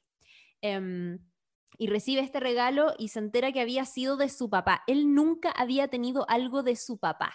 Y de pronto hereda esto de una persona anónima, no sabe quién es quien se lo hace llegar, y descubre que además es un objeto mágico punto uno, es de su papá, nunca había tenido algo de su papá y eso le permite lógicamente conectar con él, pero además Ron le dice, locos son súper extrañas, no sabéis lo que tenéis en, entre tus manos. Y ahí va a la sección prohibida y después de la sección prohibida, medio que escapando de que lo pille el señor Filch, eh, entra a este lugar de Hogwarts donde está el espejo de Erised. Eh, y es donde ve a sus papás, ¿cierto? Por primera vez, que me parece precioso. Después llama a Ron y le dice, ahí están mis papás, ahí están mis papás. Y le dice, no, no están tus papás, me veo a mí ganando como la copa de las casas, soy capitán del equipo. Como Ron ve otras cosas. Y ahí descubren, ¿cierto? Que se puede ver en ese espejo tu deseo más profundo. Después aparece Dumbledore y le dice, nos vamos a llevar el espejo porque la gente enloquece con esto. Entonces, Harry, tú tienes que superar, tus papás no van a volver, el espejo te muestra tu deseo más profundo que es estar con ellos, conocerlos, sentirte eh, querido y protegido. De hecho, lo que ve Harry es en un momento es que la mamá le pone la mano aquí en el hombro y él lo único que hace es como que quiere tocarla, ¿cachai? Y no está. Es que, amigo, es un niño de 11 años. Es muy lindo ese momento. Es muy, muy, muy lindo. Y, mm, y, bueno, eh, todo esto para decir que Jaime Altozano hace un análisis muy bonito de cómo ese momento es significativo a cagar en la historia de Harry Potter mismo y cómo después de ese momento viene lo que a su juicio es la escena más bonita de la película, que es una escena que pasa súper piola, pero que es la escena de Navidad de Harry eh, afuera de, de, Hogwarts con todo eh, cubierto de nieve y donde él va con Hedwig y la libera. Y de fondo, cómo la música de la familia eh, acompaña esa escena y cómo eso simboliza que Harry por fin está aceptando que sus papás sí están muertos, que no van a volver y que él entró en su mundo, en el mundo que había sido su papá, en el mundo mágico y que va a tener que saber arreglárselas en ese mundo, pero definitivamente ya sin eh, estar con sus papás, como que va a habitar ese mundo, pero no se va a reencontrar nunca más con ellos. Y ese momento es súper lindo, acompañado por una música preciosa, y es una escena que pasa piola y que muestra a Harry solito, eh, que es algo que no es tan común ver ahí como momentos de introspección de Harry Potter en Hogwarts, solo, y que, que simboliza mucho también como todo este, darle una especie de cierre a, como, como concretar, siento, el duelo de sus papás. Es muy lindo. ¡Ay, qué fuerte! Dejemos hasta aquí nomás el capítulo. Después de este relato, yo creo que ya. Amigo, ¿te sensibilizaste en serio? Sí. Estoy llorando. Sí, estoy llorando un poquito. Es que tiene eso, pues no, por favor, amiga, dale tú. No, no, no, dale nomás. Es que yo iba a decir algo que era nada que ver con emotivo, así que continúo. ¿Qué es? ¿Qué iba a decir? Iba a decir que Harry es cheto. Como que eso me di cuenta con mi lectura de. Mira la que decir. Weón. Gracias. Gracias. Que, es que, weón, por favor, hablemos de cosas que pensamos, cosas incorrectas que pensamos viendo. Ya, amiga, parte tú, parte tú. Me encanta. a ver, a ver. esta es como la sección No me funes. vamos con. Eh, mientras veía Harry Potter, tuve una gran impresión de. Bueno, Harry, un culiao, no lo sabía en el fondo. ¿Cachai? Pero así como que cuando lo llevan al, al, banco, ¿cómo se llama el banco? A, Gringotts. Sí. A Gringotts. Y es como, sí, vamos a tu bóveda, como a sacar un poco de plata para que puedas comprar tus cosas para llegar al colegio. Y abren la weá y está lleno de oro. Y es como, ¿tú crees que tus papás te iban a dejar sin nada? Y es como, ya, entiendo el concepto, pero no, es, no es solo nada. Es como el loco era millonario, what the fuck, onda, que nos están escondiendo? Eh, eso, eso principalmente pensé, me llamó mucho la atención y después cada vez que como que salía el tema, eh, era todo, viste, mega, mega pituco. Harry Potter, eh, cuico, no me funen. No, me funen tanto. nunca. No, Apréndete la letra, che. No, y más encima que después en la escena del expreso de Hogwarts llega la señora que es como, ¿quieren algo del carrito? Y como que Ron le dice, no, gracias, traje algo. Y Harry como todo cuico va y se mete la mano al bolsillo. Lo quiero todo. Y después como comiendo grajeas de todos los sabores y la wea, yo, bueno, en esa escena pensé, cuico, como que es una talla que siempre digo, que hasta nos decimos nosotros, como la otra vez el José diciendo, no, yo puta fui al parque temático de Harry Potter y yo, cuico, como, ¿cachai? Y lo pensé del mismísimo Harry. También quiero decir que cuando... Mm, eh, Oh, qué terrible. Cuando va a comprar la varita a Ollivanders, Ya. Ollivander le explica todo este rollo de la varita, que la cola de Fénix y no sé qué, y le dice, después de todo, el que no debe ser nombrado hizo cosas terribles. Sí. Terribles. Pero grandiosas. Pero grandiosas. como. ¡Amarillo! Onda como, weón, de pronto Olivander es alguien de la DC diciendo que en su momento fue bueno el golpe y como que... Sí. Y como que la dictadura ya violó derechos humanos, pero recuperó la economía. Es como, bueno, Sí. Allende no era una blanca paloma. Weón, onda, te lo juro, pensé lo mismo. Oh, Aquí, aquí pensamos la misma wea. Aquí mi señora esposa dijo exactamente lo que acabas de decir tú. Yo lo pasé por alto, pero es como... Yo solo estaba repitiendo un diálogo porque me lo sé. Eso, esa wea es como uno de los clásicos. Terribles, pero grandiosas. Y la Chiri como, oye, o sea, la, la Mel, pero oye, como pinochetista. terrible. No, chistoso. No, me Sí, viejo pinochetista. Sí, no me Oye, quiero decir algo a propósito de Cuico. Eh, yo he comido grajeas de todos los sabores. Yo Oh, ¿y cómo son? Puta, que son Ay, mm. Eh, no, obviamente no habían con sabor a moco ni a, A ni cerilla. a vómito. Ni a, ni a cerilla, qué asco. Pero, mm, pero nada de eso. Pero hay algunos ponte tú que eran como medios picantes o como, como unos Sí. sabores medio raros, po, como para los niños. Amiga. Chiri las venden en el Costanera. ¿Me estás viendo? Ah, Sí, yo les voy a traer. ¿A yo les voy a traer el grajea. ah, ya qué Ya. bonito. Hay como un Ya, local que vende harto dulce, así como medio vintage, y tienen grajeas. Eso es donde voy a comprar como dulce a granel. Voy así como a hacer bolsitas. Ah, no, ya, pero es que a mí me interesa tener grajeas porque Con la vienen en el cajita. em- Sí, po. Sí, No, pero, no, no, si, si la venden en la cajita. Solo que no Ah, es. no- Ah, pero quiero aclarar que no es la cajita que yo me compré en Orlando. Porque la que yo me compré en Orlando Ah, ya. era mucho más grande y Es mucho más la- bonita. Ya sí, po. Es que sí, pues tú estuviste como en Harry Potter's, eh, como... Wizardly Wizard. No, el claro. mágico mundo Y- de y Harry es- Potter. Y había como Diagon Alley y weá. Amiga, ah, como ojalá poder transmitirte. Yo hice el viaje familiar como de clase media Sí. aspiracional, vamos a Disney, lo hicimos, y, y es todo y mejor de lo que tú te podías imaginar cuando chico veía ahí esa, voy a hablar primero de, primero de Disney, esa, esa intro de Disney es magia, y te venían Yo fui a como- Disney, pero como en el 92. ya, Entonces vi otras cosas. Vi Yo como Volver al cuicos, Futuro. Puta que son King Kong, cagaron. vi King Kong. No, no, ya yo, yo, existir. yo, yo fui a una wea de King Kong, pero yo fui el Fucking 2000, millionaires. yo fui el 2017. Es que yo, yo soy más, más viejita, entonces soy la menor de una familia más mayor, donde mi papá en los 90, un éxito. Ah, Oye, ya. Mejor Y- momento. ¿Y yo quién soy? en- Perdona, si yo soy Cuico. ¿Yo soy el Harry Potter de este grupo? Yo, iba- yo le iba a ¿Quién es preguntar Ron? antes, ¿Quién ¿con quién se identifican? Yo no, soy eres Ron. No, Yo soy Ron. es- no, la Chiri es Hermione 100%, Ah, 100%, Por ciento, sí. porque es Hermione, obvio. Porque soy annoying como Hermione. No, porque eres Matea. Yo, Matea. para mí, yo veía eh, Harry Ya, Potter bueno. y, y decía, mira, la Chiri está a cierto punto. Pero con mi pelo, porque es como chascón. Eh, y el José, obvio que es muy ron. Como, sí. pero, pero quizá más ¿Por cheto. qué? Porque Ron, yo, tú decías que tu familia, al igual que la mía, era como esas que tenían todo malo, ¿no? Ah, sí, po.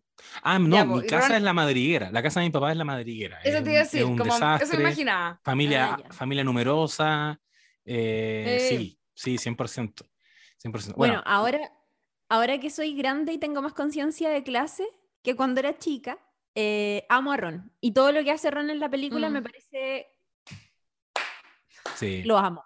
Ahora, siguiendo la lógica del no me funen, quiero decir que eh, Stuart Craig, que arte, diseño de producción, ídolo, igual tu forma de retratar la pobreza bien caricaturesca, en algunas escenas estaban como sucios, era como que tenían Sí. manchas, como amigos, no sé, como un gorrito de lana antiguo, como era, eran como los, era como el chompira. De- el papá de Ron era como el chompira, era una weá muy rara. Eh, eso Oh, pero decir. no sale el papá de Ron, sale la mamá. Ah, yo me fui para la segunda. Me fui para la... Ya, pero Sí, en la pues segunda... más No, adelante. pero igual. Claro. sí, no, Pero es que mismo Chris Columbus, mismo Stuart Craig, que se hizo cargo de la- del diseño de producción y del arte de todas las películas. Y, y aquí Qué cierro el ciclo de lo que me preguntaba la Lula, de los parques. La mismísima J.K. Rowling le pidió a Stuart Craig que se hiciera cargo de el mágico mundo de Harry Potter. Y amiga, te juro que se me pone, el- se me pone la piel de gallina de recordar esa experiencia, una experiencia privilegiada que entiendo que quienes nos están escuchando, muchos mm, quizás nunca vayan y, y- y es lamentable, y yo quizás nunca vuelva a ir, pero igual, quiero decir que me emocioné al hoyo. Entrar a, a esta dulcería y que, claro, te vendieran la rana de chocolate, las grajeas de todos los sabores. Y saltaba. Y saltaba, amiga, era una rana de verdad. Era una rana de verdad. Ya. No, me cachai. Ay. Me comí una rana. Puta, me creo verdad. todo. Me creo todo. No, no, eh, es que me acordé de la performance de Filo, después voy a decir. Eh, ¿Cuál, lo de la varita? No, es que estaba haciendo una imitación de Felipe Abello cuando se come a su hijo cerdo. Como, y me comí sus ojos.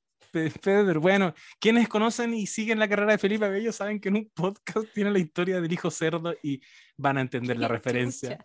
La historia del hijo cerdo. Ok. Bueno, la- el parque es una weá, pero impresionante, amiga. Es, es palollo. Lo- los juegos están dedicados efectivamente a experiencias, eh, algunas como en realidad aumentada, de, eh, de volar en la varita, de recorrer el, el castillo volando en la varita, de subirse arriba de un dragón. Es una locura y, y yo también les conté que me compré mi varita y tuve ahí un encuentro con un niño, No. un niño que me corrigió mi, mi pronunciación del profesor Remus. Y me dijo, ¿cuál estás buscando? Y yo, en mi inglés, con lo que a uno le cuesta soltar el inglés cuando no hablé inglés. Y dije, bueno, es un niño, no me va a En tu, juzgar. inglés, en tu inglés de negro Kuma le dijiste. le dije en mi inglés, en mi inglés de negro Kuma, le dije que estoy buscando la de Remus. Y me dijo, ¿Remus? Y yo, chucha, perdón. Perdón, Draco Malfoy. era un niño gringo. Perdóname, era un niño gringo, po. Era un niño gringo. Que, eh, tuvimos una Ah. conversación. Sí, a mí me cuesta soltar el inglés, entonces me relajé porque era un niño, pues, el que no te va a juzgar. Entonces fue como, I am looking for the Remus Lupin Wand. Y me dijo, ¿Remus? Remus. Una wea así que nunca. Lo dijo mal, de hecho. Ah, te caché. Eh, no, pero tú, tú me preguntabas, amiga, es una wea impresionante. Sí, el parque es tal cual y el diseño es el mismo de la película y eso. Qué Hay un- bacán. Qué ¿Sabes bacán. qué? Quiero decir algo, algo que me pasó el otro día cuando me volví a ver la película. Es que, como yo no soy como, o sea, fui muy fan en su momento con los libros, pero yo no, de hecho, mm, no como que quizás vi la tercera película, pero como que no me acuerdo tanto de la, como que las películas no eran lo más importante para mí, fueron los cuatro libros que me leí. Em, y no volví a pensar en eso probablemente hasta ahora. ¿Cachai? Como que fue algo que quedó muy en, muy en el pasado para mí, porque no, mi vida después era todas otras cosas, que sé yo, este, llegué a la U, como que estaba grande igual. po. Entonces como que ahora, cuando vi la película ayer, eh, quería llorar en varios momentos, pero no como de pena, sino que como que, como que apareció este lugar, ¿cómo se llama? El Leaky Cauldron, ¿ya? Como el, Ah. al- algo así, ¿no? El calderón, Calderón El caldero chorreante. chorreante. Y no sé por qué me lo sé en inglés y me leí el libro, pero en fin. Wicca. Eh, Cuica. y no, no sé por qué, pero bueno, en fin. Em, y como que me acordé de eso y no pensaba en eso hace 20 años, ¿cachai? Sí, Sí, literalmente hace 20 años me leí el libro. Entonces fue como, oh, la weá. Eh, y todo así, como que me, acordaba de cosas que no me acordaba que, que me acordaba, ¿cachai? Como que cosas que no Sí. sabía que todavía tenía dando vuelta en mi cerebro. Y fue muy emocionante, como que reviví, tuve un momento así como de revivir eh, recuerdos muy bonitos de una etapa que fue como breve pero intensa porque me los leí con mucho afán, ¿cachai? Así Sí. que nada, eso. Yo Tuve como una decir, experience. amiga, dale nomás. No, te- es que solo quiero decir dos comentarios. Uno, que muy en, en contraposición a lo que hablábamos de Ron y cómo se retrata eh, la pobreza, eh, vi a Gregory Goyle y me pareció que tenía demasiada cara de zorrón chileno. Como Sí. zorrón chileno del Cumbres, como impactante así, Es que onda, bien alimentado, igual. pero impactante. Ya, eso Rugbyista. por un- sí, eso por un lado. Y por otro lado, que charcha los efectos del Quidditch, ¿o no? Sí. Sí. Ay, yo le- Ha Sí, crecido la industria. Ha Ha mejorado. industria. El CGI ha Lo mejorado. Cuando, le- Sí. cuando Oliver Wood, Pésimo. Mino, eh, le entrena. Era mi amor platónico. Yo sé que sí. Es que yo sé que a todas mis compañeras les gustaba Oliver Wood. Y, tiene un acento, además, como, como esos acentos medio irlandeses o de alguna parte.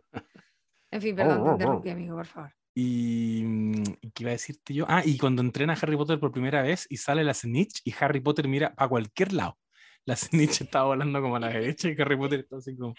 Oh, esa wea es muy charcha, sí. Sí, eh, baj- al- bajos efectos. Hay que Ya, pero y cuando van como a recuperar la recordadora de Neville en la clase con Madame Hooch. Qué falso, ¿verdad? Y Neville es cualquier wea. O Neville, Oye- me encanta Neville Longbottom. ¿Sabes que lo amo? Neville lo el- amo. es el que ahora es como Mino, ¿o no? Y Sí. musculoso. Sí, Sí, Me da mucha risa ese dato. sí, sí. No, no así Dudley, el primo que salió en The Queen's Gambit. Claro, ¿verdad? Ay, ¿Verdad? no me acuerdo cómo era, pero que era la misma persona como adulta con la misma cara o algo. Eh, más Yo desgarbado. encuentro que, Ah. encuentro que no, no cambió tanto su cara, como yo lo reconocí igual. Sí, sí, Sí, yo igual lo parece que también. Sí, sí lo Sí. hablamos, parece. Oye, quiero decir que a, Em, a quien quiero mucho es a Robbie, no sé cómo se pronuncia el apellido, Coltrane o Coltrane. Se escribe Coltrane. Ujú. Ah, Ayúdame, Coltrane. niño del parque de Harry Potter. Ayúdame a pronunciar esto. Coltrane, Eh, como el, como el Coltrane. jazzista. Em, que es Hagrid. Y, y me Sí. encontré viendo la película 1 en el modo mágico y Chris Columbus explica en una parte que Harry cuando interactúa y en general Hagrid cuando interactúa con cualquier personaje lo está interpretando un doble, que es un rugbyista gigante que se pone un Ah, traje y se pone incluso una máscara para que el pequeño Daniel Radcliffe pueda ver en él a Hagrid, a Robbie Coltrane, con quien había generado un vínculo.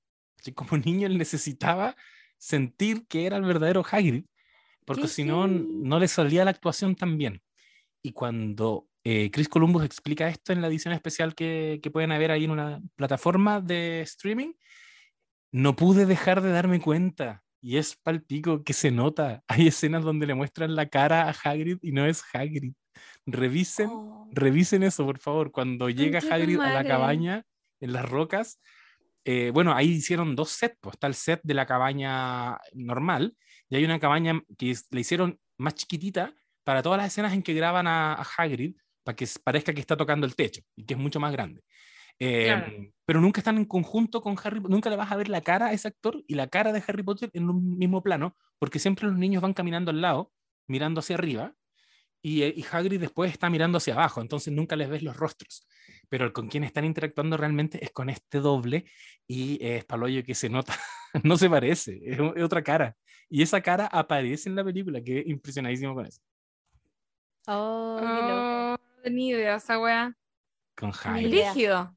sí. Pero espérame, tú decís que la cara del loco que del doble aparece en aparece la película. permanentemente, porque aparece tan rápido o tan como de lejos Sí, que tratan de hacer la piola, pero cuando te dan esa información y le empezáis a mirar la cara, porque por ejemplo tú estás hablando Harry Potter, entonces no le miráis la cara a Hagrid.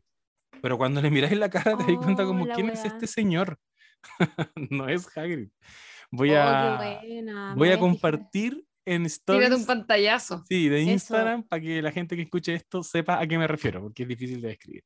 Pero bueno, no y es... decir y decir que el especial en modo mágico está en HBO Max con todas las películas de Harry Potter por si acaso. Pa' Sí, que- por supuesto. Para que quedó consignado. Pero oye, qué lindo volver a, re- a revisitar Harry Potter y la piedra filosofal. ¡Qué hermoso! Me encanta, em, bueno, no sé, creo que de- otro de mis momentos favoritos de esa película es el juego de ajedrez. ¡Qué buen momento! Sí, todo el rato. El de la final, digamos. El, Sí. del, el del momento ahí. eh, H3 tenso. caballo. Ah, que a la cagada, así como maestro. Yo quiero que tú, Chiri, recites la película entera. Estoy- Yo Sí. de verdad No, creo que es que una SMR. Podría ganar Se me ha plata con olvidado. eso. Se me ha olvidado con los años, hay que decirlo. Pero todavía me H3 acuerdo. caballo. H3 caballo y como que avanza el mono. así. Oye, y en esa escena, que a todo esto algo que no mencioné y quiero rescatar de la pluma de J.K. Rowling, la capacidad de escribir historias policiales, finalmente. Todas las Harry Potter son un misterio en Hogwarts, en que unos niños se hacen cargo de una guay que no tienen que resolver ellos, pero, pero se encargan de resolverlo. Y a propósito, cuando tú mencionabas la, la capa de la invisibilidad, eh, a veces uno ve historias donde te- al final, como dice, creo que la Lula usa este concepto, justo, como que todo calza, y uno dice, "Mm, no sé si era tan así o lo hicieron calzar. Yo quiero decir con J.K. Rowling que pongo las manos al fuego porque ella tenía todo pensado. Y hay cosas que, Sí. que es impresionante, que es impresionante como en el, en el libro 1 y en la película 1 también aparece ahí cuando Hagrid llega en esta moto voladora y dice, eh, bueno, si esta es la moto que me prestó Sirius Black. Y listo, la historia avanza y tú nunca recuerdas quién es Sirius Black. Y de pronto Claro. llegas al libro 3 y el prisionero de Azkaban es Sirius Black que se escapó y nunca te resuena que él era amigo de Hagrid. Así como, ¿por qué era amigo de Hagrid? Porque no te acordáis de que lo mencionó, pero lo mencionó. Y así muchas cositas eh, se van regando a lo largo de esta película y, y todo calza. Todo calza, pero genuinamente. Como que al final, cuando la capa de la invisibilidad era una de las, eh, de las reliquias, Sí, ¿De de, la las muerte? reliquias de la muerte. Ujú. como, weón, obvio que lo pensó. ¿Cachai? Y Es eso que lo nada se improvisa y todo se teje bien. Eso, eso Sí. es lo que hacen en, en Harry Potter, que es lo que no ocurre, por supuesto, a veces en las series que uno ve ahora, porque obviamente eh, las proyecciones no son tan minuciosas ni, ni, ni, ni tan hacia adelante como en este caso, ¿cachai? Donde hay como, probablemente no, no estaban los siete, son siete libros, ¿no? Son siete libros, sí. Siete libros. probablemente no estaban eh, todos los libros proyectados desde el comienzo, pero sí hasta to- como todos esos datitos que, que se ponen sobre la mesa como eh, la moto o como esos nombres que se mencionan o la capa, obviamente que esas cosas como que deben haber estado muy bien pensadas para ser retomadas en algún momento. Eh, entonces al momento de escribirse lo hacen bien, po, ¿cachai? Como que eh, por eso es tan agradable cuando, por, por eso son memorables finalmente también este tipo de historias, porque mm, hay un placer en sentir que está todo conectado, que es básicamente la gracia de los buenos guiones, ¿no? Como que Sí, todo bien eh, entramado. sí. Sí, Oye, totalmente. Y cómo, y- perdón. no, dale amiga, nomás. por favor, dale, dale tú.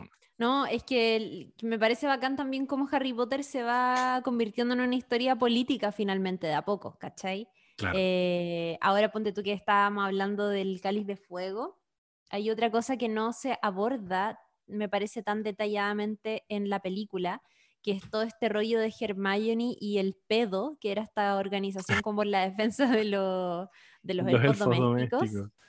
Y weón, esa wea es heavy. Onda, aguante Hermione. Sí. Ahora que soy grande lo pienso y es como, qué grande Hermione. Y básicamente como toda la historia, digamos, central que acompaña Harry Potter, que es como cómo Voldemort finalmente representa todo un mundo, un, un- un ideario fascista, ¿cierto? Nazi incluso, donde hay una parte de la población que sí es merecedora de vivir y de tener privilegios porque son sangre limpia versus como esta otra eh, ideología. po. Y es bacán como eso se va tejiendo a poquitito porque ya en la segunda, ya en la primera nos dicen que hay cierto... em, personas que no, no tienen magia, pero que de todas maneras asisten a Hogwarts.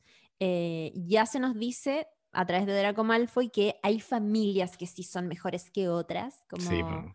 Eh, los Malfoy versus Weasley, y ya en la segunda a Hermione le insultan diciéndole sangre sucia, Sí. ya empiezan a blood. petrificar, ¿cierto? Oh. Claro, está todo el rollo con los petrificados, ya en la tercera empiezan a aparecer más cosas y más cosas, y hasta que ya eh, se, bueno, vuelve Voldemort y se desata la guerra básicamente entre los que defienden este ideario y los que están en la resistencia, básicamente. Sí, y eso es, es muy bacán. heavy. Es heavy, es muy rudo. to- Todo ese. Cuando Ron Weasley, cuando Draco le dice sangre sucia inmunda, y Ron Weasley la defiende con su varita mala, y le grita, traga caracoles, y, y le rebota el hechizo a él, y empieza a vomitar babosas. Eh, sí, es, es fuerte el concepto de, de ser sangre sucia, y es bueno en ese sentido el esquema de personajes con los que se encuentra Harry Potter cuando entra al colegio, porque porque me hace mucho sentido que Hermione sea una niña que quiere eh, eh, desbloquearse el mundo mágico. porque ella se crió en una familia de muggles. Y, y ella sabía, a diferencia de Harry Potter, que existía este mundo mágico. Entonces probablemente se tiene que haber obsesionado con llegar preparada a sus 11 años, ¿cachai? Haberse leído todo lo que se puede leer, porque Es probablemente... mujer. Y es mujer Ojo. también, sí, es mujer, sí, Es, se, se está esforzando el triple, po, Sí, como po, ocurre, ¿cachai? Como Sí, que también hay algo totalmente. con eso, por algo es como... Con el Es giratiempo. ella la sangre sucia, no sé. No, Me exacto. refiero como... A Y Ron diferencia de Weasley, que... De hecho, tenías mucha razón, amiga, porque, porque Ron Weasley, si uno quisiera decirlo un poco más men, eh, ya estaba en el, desde la pobreza y la precariedad económica, estaba en una posición de privilegio de estar rodeado de sangre pura, ¿cachai? De gente Claro. Que era muy mago. Su papá trabajaba en el ministerio, ¿cachai? De magia. Y, y ellos querían desbloquear ese otro mundo, el mundo de los muggles. Les llamaba la atención porque no lo entendían. Pero Harry Potter, o sea, perdón, eh, Ron Weasley nunca movió un dedo para estar preparado al día que le tocara entrar a Hogwarts, porque su hermano era el prefecto, su otro hermano eh, trabajaba con dragones en no sé qué país, en Ucrania parece, En su papá era- Rumania, en Rumania, gracias Rumania. amiga, fundamental. Charlie. El, el hermano de. Charlie. En Rumania que después... ¿Rumanía? Lo estoy Es diciendo que mal. ¿sabéis que no? pero ¿Sabéis por qué lo estoy diciendo así? ¿Por qué? Porque tengo una amiga que vive en España. Yo, yo digo Rumania porque supongo que es Rumania, eh, pero a veces me cuestiono, no será porque igual lo escucho en inglés y es como Rumania y weá. Uh, eh. Pero mi amiga de España va de vacaciones a Rumanía, ¿cachai? Ahora no Oh. sé, igual los españoles hablan un poco extraño. ¿La Porti? Sí, no importa. Saludos a la Porti. Y... No lo escuchar ni el día de la corneta escuché esta weá. Se lo voy a mandar. A ver, bueno, Psycho. Y, y bueno, y, y- y Ron conocía el mundo de, de los, de la magia, ¿cachai? Y estaba como en ese sentido bien posicionado desde su pobreza y la suciedad que Chris Columbus nos quiere retratar en la pobreza. Él igual tenía una posición de conocer el mundo y Hermione no. Entonces es bacán cómo se da esa, ese, esa tríada en la que Harry Potter es un poquito de un mundo y es un poquito del otro, porque es full eh, respetado el mundo de la magia, o sea, es, es el elegido y su familia también es súper sangre pura y, y cuando una vez te muestran el árbol genealógico completo, te das cuenta de que hay unas conexiones casi que lo podrían llevar a la familia Malfoy, ¿cachai? Como que, como que los Potter estaban, eran, era una familia de linaje, sin embargo, su mundo había sido 100% mogul. A diferencia de Hermione, Ah. él no había, estado, no había podido prepararse porque no sabía que existía este otro mundo. Eh, pero son buenos acompañantes porque Hermione sabe cosas y Ron Weasley eh, maneja el mundo mágico. Mm. Sin embargo, le da mucho miedo el mundo mágico, ¿cachai? Le da miedo la araña gigante ahí donde Harry no le da miedo. Esa es cuática, Sí. porque Harry debería impresionante, impresionarse el doble con todo. Porque Ron ya, ya sabe. es la 2, ¿cierto? Sí, son en la dos. Yo Mm. como que, ya, es que entiendo que como que la mencionís tanto, porque a mí me pasa que se me confunden caleta la 1 y la 2. Sí, van como Como que hoy día pensaba el capítulo donde, perdón, el momento en que les hacen clases como de, de eh, varita mágica, ¿es en el 2? Cuando No, en les enseña- encantamientos. Cuando y, y sale una Wingardium serpiente, Ah, no, esa es Esa es el dos, cl- po, el ¿no? club Esa es de duelo. Ese es el 2. eso, el club de duelo. Ah, ya, porque me acuerdo, como, como que en un momento dije, ¿por qué no he visto esta escena? Si según yo estaba aquí, como que la empecé a buscar, y después dije, no, porque Harry Potter hablaba con la serpiente, entonces probablemente hablaba con una serpiente en esa escena o alguna mierda así, que no me acuerdo. Eh, ¿Cómo se llama ese idioma? Parcel. Parce. Parcel. Gracias. Me apuré. Yo quería hacer el que lo decía. Parcel, To- yo sé. El... Pero Eh, pero todo eso, qué ridículo. pero todo eso sale en la 2, todo el rollo de las serpientes y, Sí, y hablar con serpientes bacán. Y bueno, ahí también así, así es otra conexión fascinante, como, como lo que decía el José de cachar que eh, cuando está ahí en la 3, de pronto, de alguna manera nos enteramos que la moto que usó Hagrid en el libro 1 para ir a dejar a Harry a la casa de sus tíos cuando era guagua era de Sirius Black. Y Sirius Black es el mismo que está prófugo. Y es como, oh, qué emocionante. Yo me acuerdo que volví como al libro a asegurarme que ya Mm, había leído el nombre de Sirius Black antes. Mm. Em, Y esa es otra weá bacán. ¿Qué era? ¿Qué era lo que estábamos hablando? Darse Me cuenta en la 3 de que todo calza. Con el Y en la nombre. 2, cuando, cuando está la- la- el rollo con las serpientes y Harry habla con la serpiente y de pronto Sí, te acordáis pues. que en la 1 vivió Claro. esta situación en el zoológico y es como, oh, por Dios. No, si la mira, Eso es muy bonito. tendrá sus cositas JK, pero por Dios que ella lo tenía todo muy bien pensado Sen- en lo narrativo. Y, y sus cositas, por decirlo menos. Y, y hay cosas que van, van cuajando muy bien.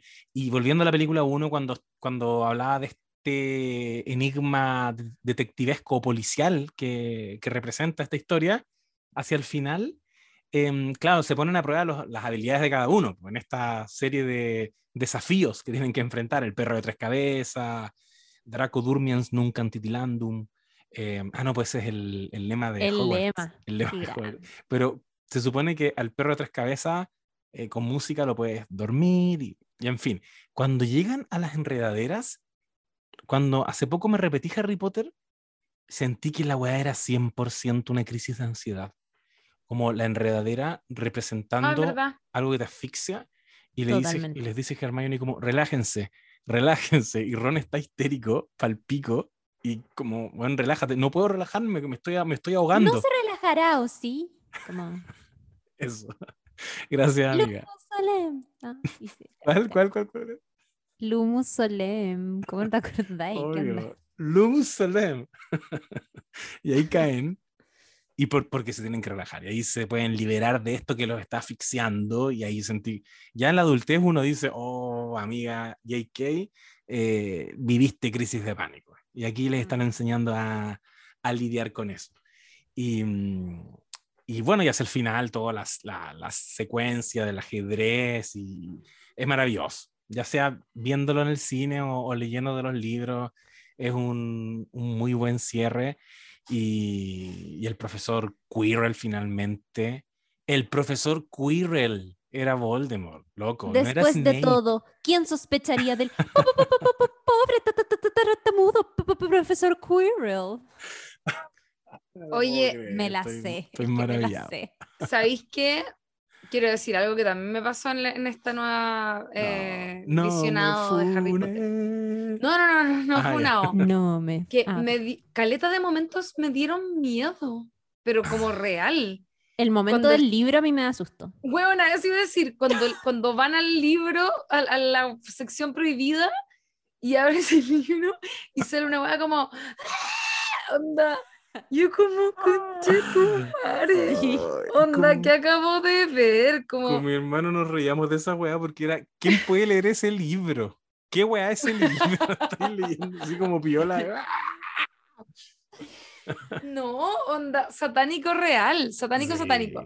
Sí. Y después, eh, al final, cuando el Quirrell se empieza como a deshacer en cenizas, lo encontré Mm. terrible, satánico. Como que también fue como, ya. Bueno, de hecho, cuando sale como Voldemort también en el bosque, esa parte no me acordaba. Sí, weón, esa parte a mí me da mucho miedo. Mucho miedo. Después salen de nuevo alguna vez esos centauros porque lo sentí medio sacado. ¿Sí? Ah, Salen, ya. salen en la 5. Ah, ya, ya, porque lo sentí medio sacado como del universo. Que yo- no. siempre, Mm. cuan- cuando, hago mis talleres de, de guion para explicar como eh, la verosimilitud en la historia, es que no es lo mismo que eh, lo real, en el fondo no es lo mismo que algo sea creíble, que sea verdadero, por así decirlo. Siempre digo que en Harry Potter sería raro si nosotros nos creemos que vuelan en escoba y un montón de cosas, pero jamás eh, te creería si de pronto bajara un, un ovni y, y se bajaran unos aliens. ¿cachai? Como que esa es mi, mi, mi forma de explicarlo, porque en el fondo hay un set de códigos bajo el que se rige la historia que tiene que ver con cierto tipo de cosas. Pero no me acordaba que había unos centauros y lo, lo encontré como medio sacado. Me pasó eso como, ah, había centauros. Como que no me acordaba, ¿cachai? Sí, pues. Sí, Había po. centauro y, y- y la- el bosque prohibido, que está prohibido, entrar al bosque prohibido. me quedé sin vocabulario para decir esa frase. Eh, de hecho, yo creo que la Chiri puede, puede decir probablemente la línea exacta del profesor Dumbledore cuando les explica que no pueden entrar al bosque prohibido. Porque está lleno de, de criaturas, ¿cachai? Y, es- y después te enteras de que está la araña gigante. Ahí hay magia, Claro. ¿cachai?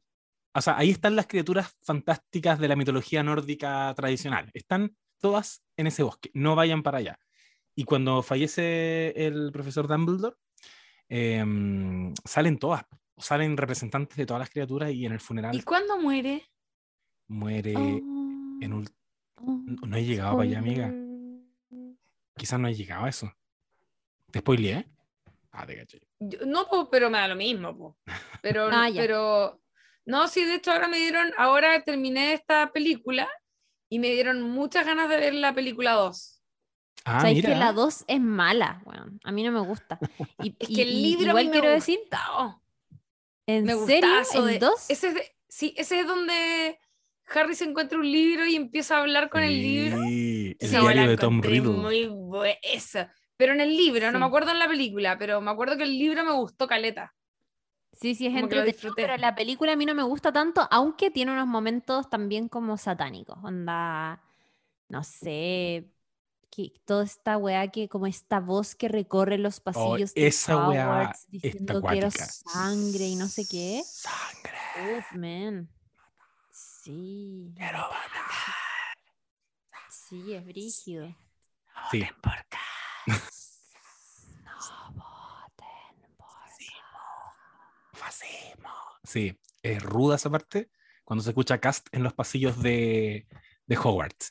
Pero es una gran historia que la vi hace poquito con mi sobrina y me encontré, así como bien dijo la Lula, con escenas que tuve que abrazar a mi, a mi sobrina de tres años. Cuando, muy- cuando hacen el flashback a los niños que morían, ¿Cuál? ¿Qué niños que morían? yo se lo encontré satánico. Cuando ha- hacen como un flashback o como un raconto momento, como a- al momento en que Tom Riddle está por ahí, creo, Ah, sí. y ven pasar como a niños como que murieron. Sí, Weón, Que- yo la claro.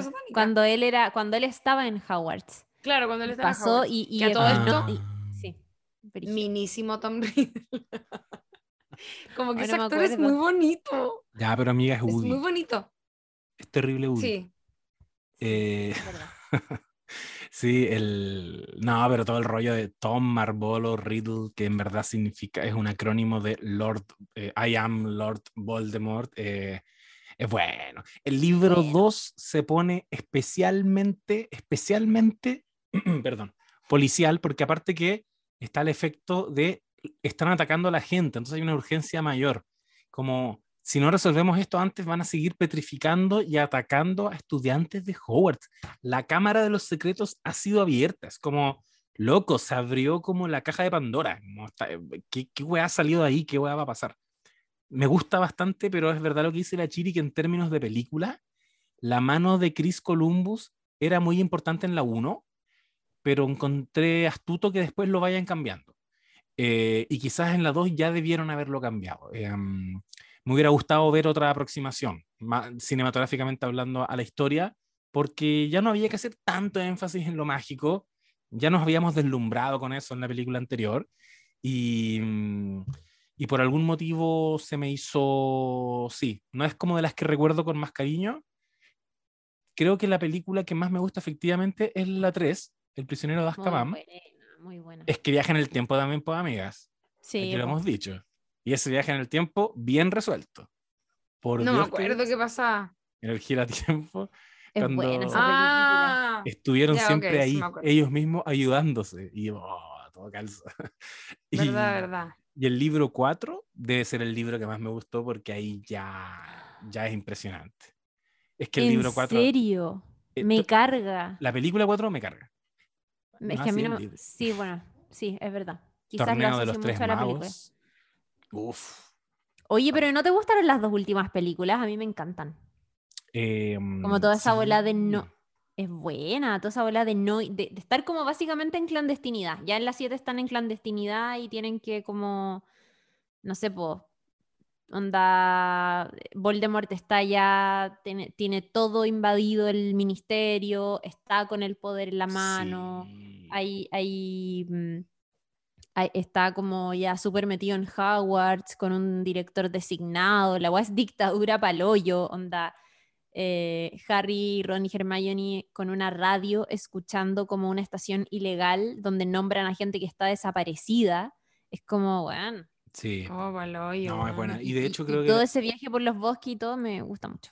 es bueno. Y creo que es la película en la que he llorado. Porque la muerte de Dobby. Uf, ¿De quién? Ah, ¿Dobby dijiste? Sí. estamos spoileando. Se me había olvidado ese personaje. No, es que la muerte de Hermione Dobby. y después la muerte de Ron es palo Pero cuando muere Dobby eh, y dice, eh, ¿cómo era, amiga Chiri? Te lo tenés que saber. Que es como, Eh, es un cuando buen le lugar dice que es para un estar. amigo. Sí, Sí, que es, es un buen lugar, para, estar con los amigos. para estar con los amigos, que está feliz de estar con Harry Potter y muere en los brazos de Harry Potter, amiga. No, Dobby. Y Harry lo entierra con sus propias manos sin hacer magia, Verdad. No. como una manera de homenajearlo. No, es una agua increíble. Sí, las últimas están muy buenas, y, mm, pero de libro, el torneo de los tres magos, oh, bueno. Puta, Bueno, ya no bueno. me leí nada. Ahora vi. que ponerme al día, weón, Amiga, léelos porque son muy entretenidas. No, yo voy a decir algo y el último que me leí fue el 4 porque se empe- ya el 4 me acuerdo que fue el primero que empezó a ser agilado de largo y yo no me leo cosas tan largas, como que ahí me perdió la, la JK. Se puso Ahí fue cuando se empezó a poner TERF, Se hizo como con, con esa, No. empezó a poner como, eh, eh, eh, como, eh, ¿cómo se dice?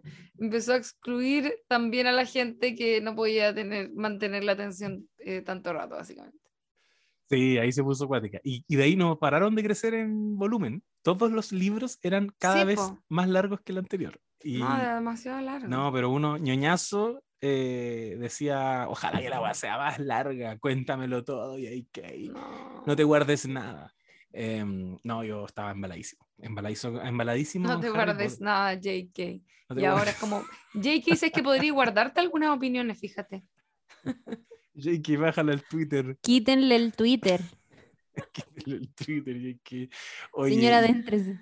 Yo, yo, yo he repetido varias cosas que las hemos dicho en otro podcast porque aquí puede estar gente escuchando esto de nuevo. Yo, nosotros en, algún, en el capítulo de, de gran- eh, Grandes Historias sobre Atracos tuvimos un momento en que hablamos de Harry Potter y, y esto me dio mucha risa, mucha risa, que es ese meme de, el meme de cuando J.K. contó que Hermione siempre fue negra. ¿Cuál es ese meme?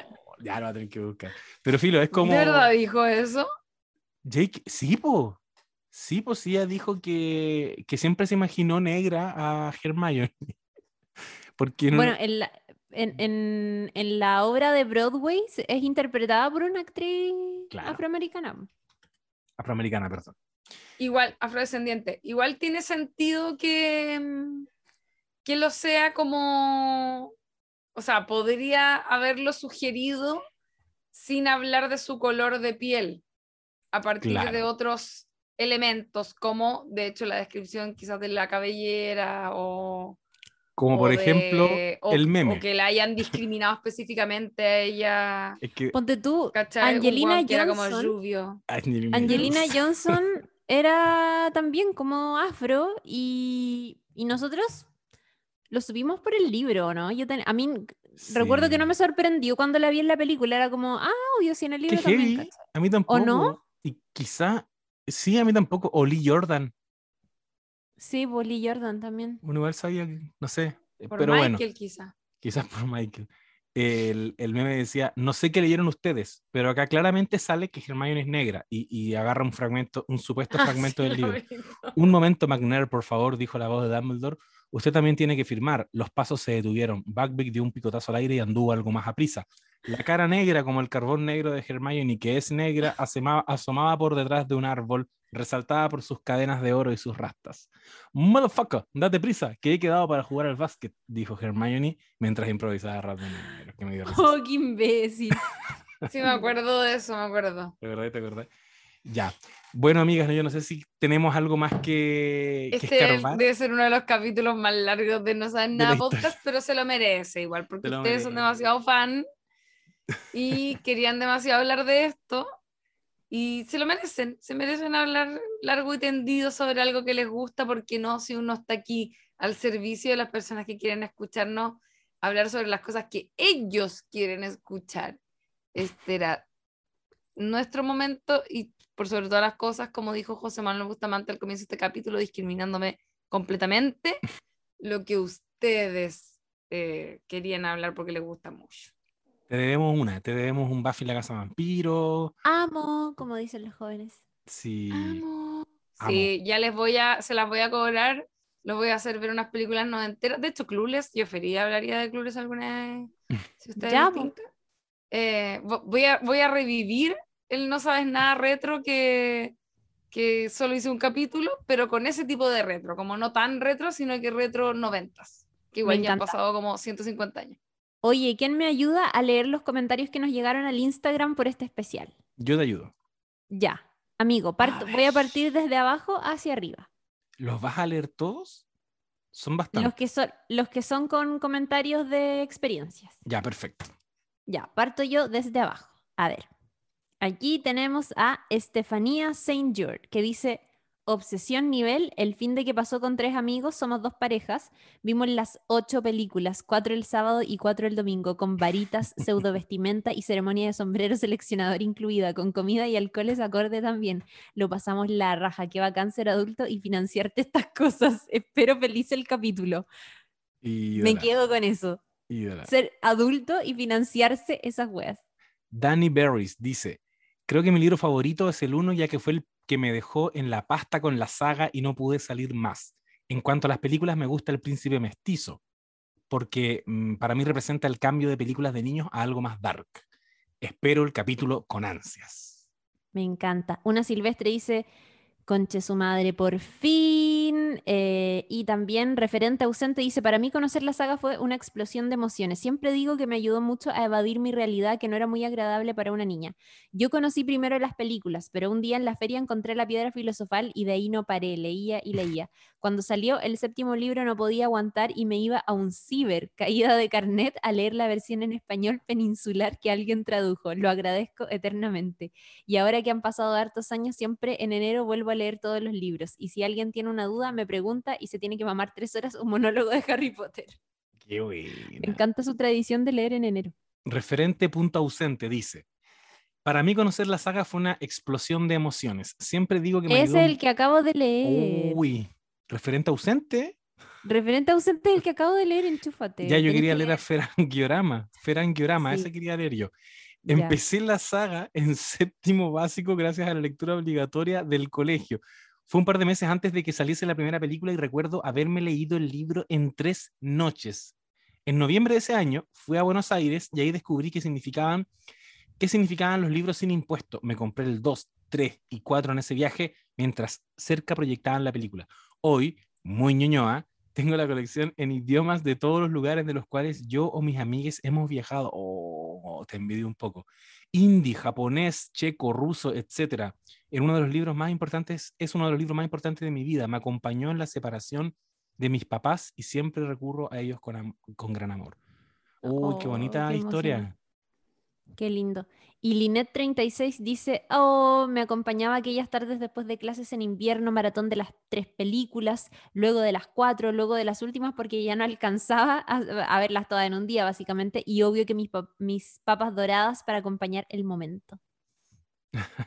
¿Leo otro más? Oye, encuentro muy bonito, perdón, es que quería interrumpir, pero sobre el Sí. comentario anterior, que encuentro muy bonito eso, porque efectivamente, como decía yo en algún momento a propósito de que Harry Potter probablemente era homosexual, em, que igual hay algo de eso, ¿no? Como de acompañarse, sobre todo con este tipo de historias a veces que son como súper escapistas de la realidad y que te llevan a un mundo mágico donde tú podís como modificar la realidad a tu gusto para que te favorezca, eh, a diferencia de mu- como ocurre muchas veces en la realidad, ¿cachai? Como en la, en la vida eh, que te tocó, lamentablemente a veces, ¿cachai? Em, encuentro muy importante este tipo de narrativa y de, y de historia y de mundo fantástico que te ofrece a veces la literatura para poder escapar eso cuando no se puede porque eres niña, ¿cachai? Sí. Como que me imagino que eso le debe haber ocurrido a muchas, muchas personas, como refugiarse en estos eh, universos fantasiosos, fantásticos, para tener como un, un momento donde la gente como tú por el contrario, en vez de ser indeseable y discriminada y, y maltratada, es bacán y todos los conocen y somos famosos como Harry Potter y somos el más bacán de toda la escuela, ¿cachai? Como... Sí. Eso más quería decir. Sí, Continúa con su paloyo. Ya, Olisi dice, guau, nací para este episodio. Empecé a leer Harry a los 15 y simplemente me enamoré. Vieja, a los 21 conocí los estudios en Londres y lloré caleta cuando vi la maqueta de Hogwarts. Hoy es parte de mi profesión. Soy profe de lenguaje y es mi carta trampa para explicar cualquier contenido. Gracias, Jarrito, por tanto. No te puedo creer, qué maravilla. Sí. Y otro más de repente para cerrar, o, o bien seguimos después. Dice Cami Camelia Camale- Camaleón. Yo conocí de casualidad la saga de libros un par de años antes que se anunciara la película y estaba en éxtasis cuando pude ver en la pantalla los personajes que llevaba imaginando tanto tiempo. Juntaba recortes de diario de cualquier noticia que hubiera sobre la saga, o yo hice lo mismo. Pedía todos los cuadernos y agendas de Harry Potter, hasta tenía un póster tamaño real de Harry Potter en mi puerta, a cual puede que le haya dado uno que otro besito. Mis libros y peli favoritas son El prisionero de Azkaban. Amo tener amigas a quienes también les gusta la saga ahora porque cuando chica me veían un poco como bicho raro por el fanatismo. Leceras de la adolescencia. Qué bacán. Sí. Em, bueno, también saludar a Oikach, que dice tenía la capa y varita de Hermione, así que me disfracé de ella como cinco Halloween seguidos y lo seguiría, hacer- lo seguiría, lo volvería a hacer. Em, también a una paloma que dice, ah, yo leía Hermione textual, quedé para la cagada cuando caché que se pronunciaba Hermione y aluciné mal cuando leí El Cáliz de Fuego. Aún si pillo cualquiera de las películas, la dejo. Qué increíble que pasaron 20 años, no lo entiendo. Esperando el capítulo, muchas gracias. Eh, nos dicen que su peli favorita es la del prisionero de Azkaban. eh, y un saludo le quiero mandar también a Santas Violetas que dice, aquí figuro en vigilia esperando mi amiga y compañera que siempre me apaña tanto con el no sabes y que se escucha los capítulos. Yo quiero que aprovechemos el momento para que digan ustedes cuál es la ñoñería más grande que hicieron acerca de Harry Potter. Partamos por la Lula. ¿Qué fue lo más ñoño, de acuerdo a tus estándares? De acuerdo a mis estándares, em, hacíamos duelos en los recreos con No. las pocas personas que conocía que leían Harry Potter de mi curso, que eran dos compañeras que eran como súper piola, evidentemente, como más tranqui, con las que quizás no tenía nada en común normalmente, pero que cuando volví de las vacaciones y como que me estaba leyendo los libros y qué sé yo, eh, ellas también los leían, entonces en el recreo nos quedábamos eh, leyendo o qué sé yo, haciendo weá en la sala de clases mientras estaban todos afuera. Y jugábamos así como Expelliarmus y como que hacíamos ese tipo de cosas. Amiga, amiga, estoy impactado. Igual tú, no era... tú, no- tú decías que no eras ñoña de Harry Potter. No, si soy yo y Harry Potter totalmente. No, yo me impresioné. Yo pensé que a Lo decir, soy. No eran, no eran duelos serios, pero era como un chiste que teníamos y que igual lo jugábamos, como que igual lo jugábamos, yo ¿cachai? creo que era como, que es broma, pero si quieres no es broma. Es como, Expelliarmus, qué nerd que somos. Ya, pero igual Me tengo- No, no, lo hacíamos en serio. Es que, es que en mi curso yo tuve la suerte de, a pesar de estar en, en Rancagua, en Rancagua y en un colegio como bastante zorrón dentro de todo, em, de- eh, mi en mi curso éramos casi puras mujeres, había muy pocos hombres. Y era como, quizá al contrario de lo que uno a veces ve en colegios mixtos, en mi curso la- las mujeres éramos las que estábamos como llevando la batuta y éramos como desastrosas y ruidosas y como bien choras en, en harto sentido. Entonces como que teníamos unos, unos juegos bastante rudos, como que teníamos una forma de relacionarnos eh, propios de la edad, obviamente. Eh, entonces no teníamos como vergüenza ese tipo de cosas, ¿cachai? Y Sí. jugábamos a los duelos, en- igual en broma, obviamente, ¿no? no teníamos ningún, no era como un juego tan normado, pero hacíamos eso. Eso es lo más ñoño que, que yo creo he hecho en relación a Harry Potter. Si Y tú que en esa época... ¿Mm? Dale, no, dale, dale. No iba a decir, y que todavía guardo mi bufanda de Harry Potter.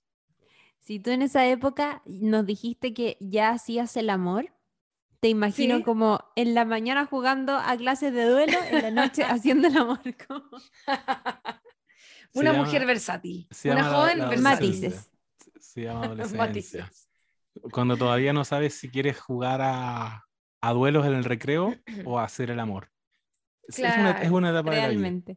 Y no de juego, claro. ¿Qué varita? ¿Con qué varita juego en este momento? Eh, qué varita. Qué Se pasó, varita. se pasó. Y la mm, amiga Claudia ¿Por qué no me mostráis tu varita? Ah, ya, no, ya. el compañero. Es pelear, a ver, saca la varita. ¿Cómo se llama cuando abren un, un cerrojo? Una cosa así. al ojo mora. A los amores. A los Orange. 13-13. Ay, uno, uno riéndose, igual se sabe la juega. al ojo mora, por supuesto. Obvio, al ojo mora. Eh, amiga Claudia Cayo, por favor. Ah. Yo sé lo que vas a decir, me encanta. Y Es que yo esto lo conté en otro podcast. que yo tenía una amiga, Sandra Espinosa, a quien le mando un beso gigante. Y la Chandy. Y con Chandy lo que hacíamos era que éramos muy fanáticas las dos de Harry Potter y nos hicimos la carta de aceptación de Hogwarts No. en una hoja de roneo que envejecimos tal cual como era la carta. Con Y- betún y, y con con, betún un de encendedor por el borde. Amiga, yo me hice la carta de te seleccionaron para Hogwarts con una hoja de roneo, le pusimos betún de Judea y todo. Onda, harto betún de Judea, envejeciendo el papel y todo, y escribiendo, usted ha sido admitido, tiene una vacante en el colegio Hogwarts, magia y hechicería, no sé qué, y en el sobre decía como, señorita Claudia Cayo, eh, dormitorio número 2 de la casa, como así. No, me muero. Lo, lo digo y me doy vergüenza, pero en verdad es que era No. muy hincha de Harry Potter.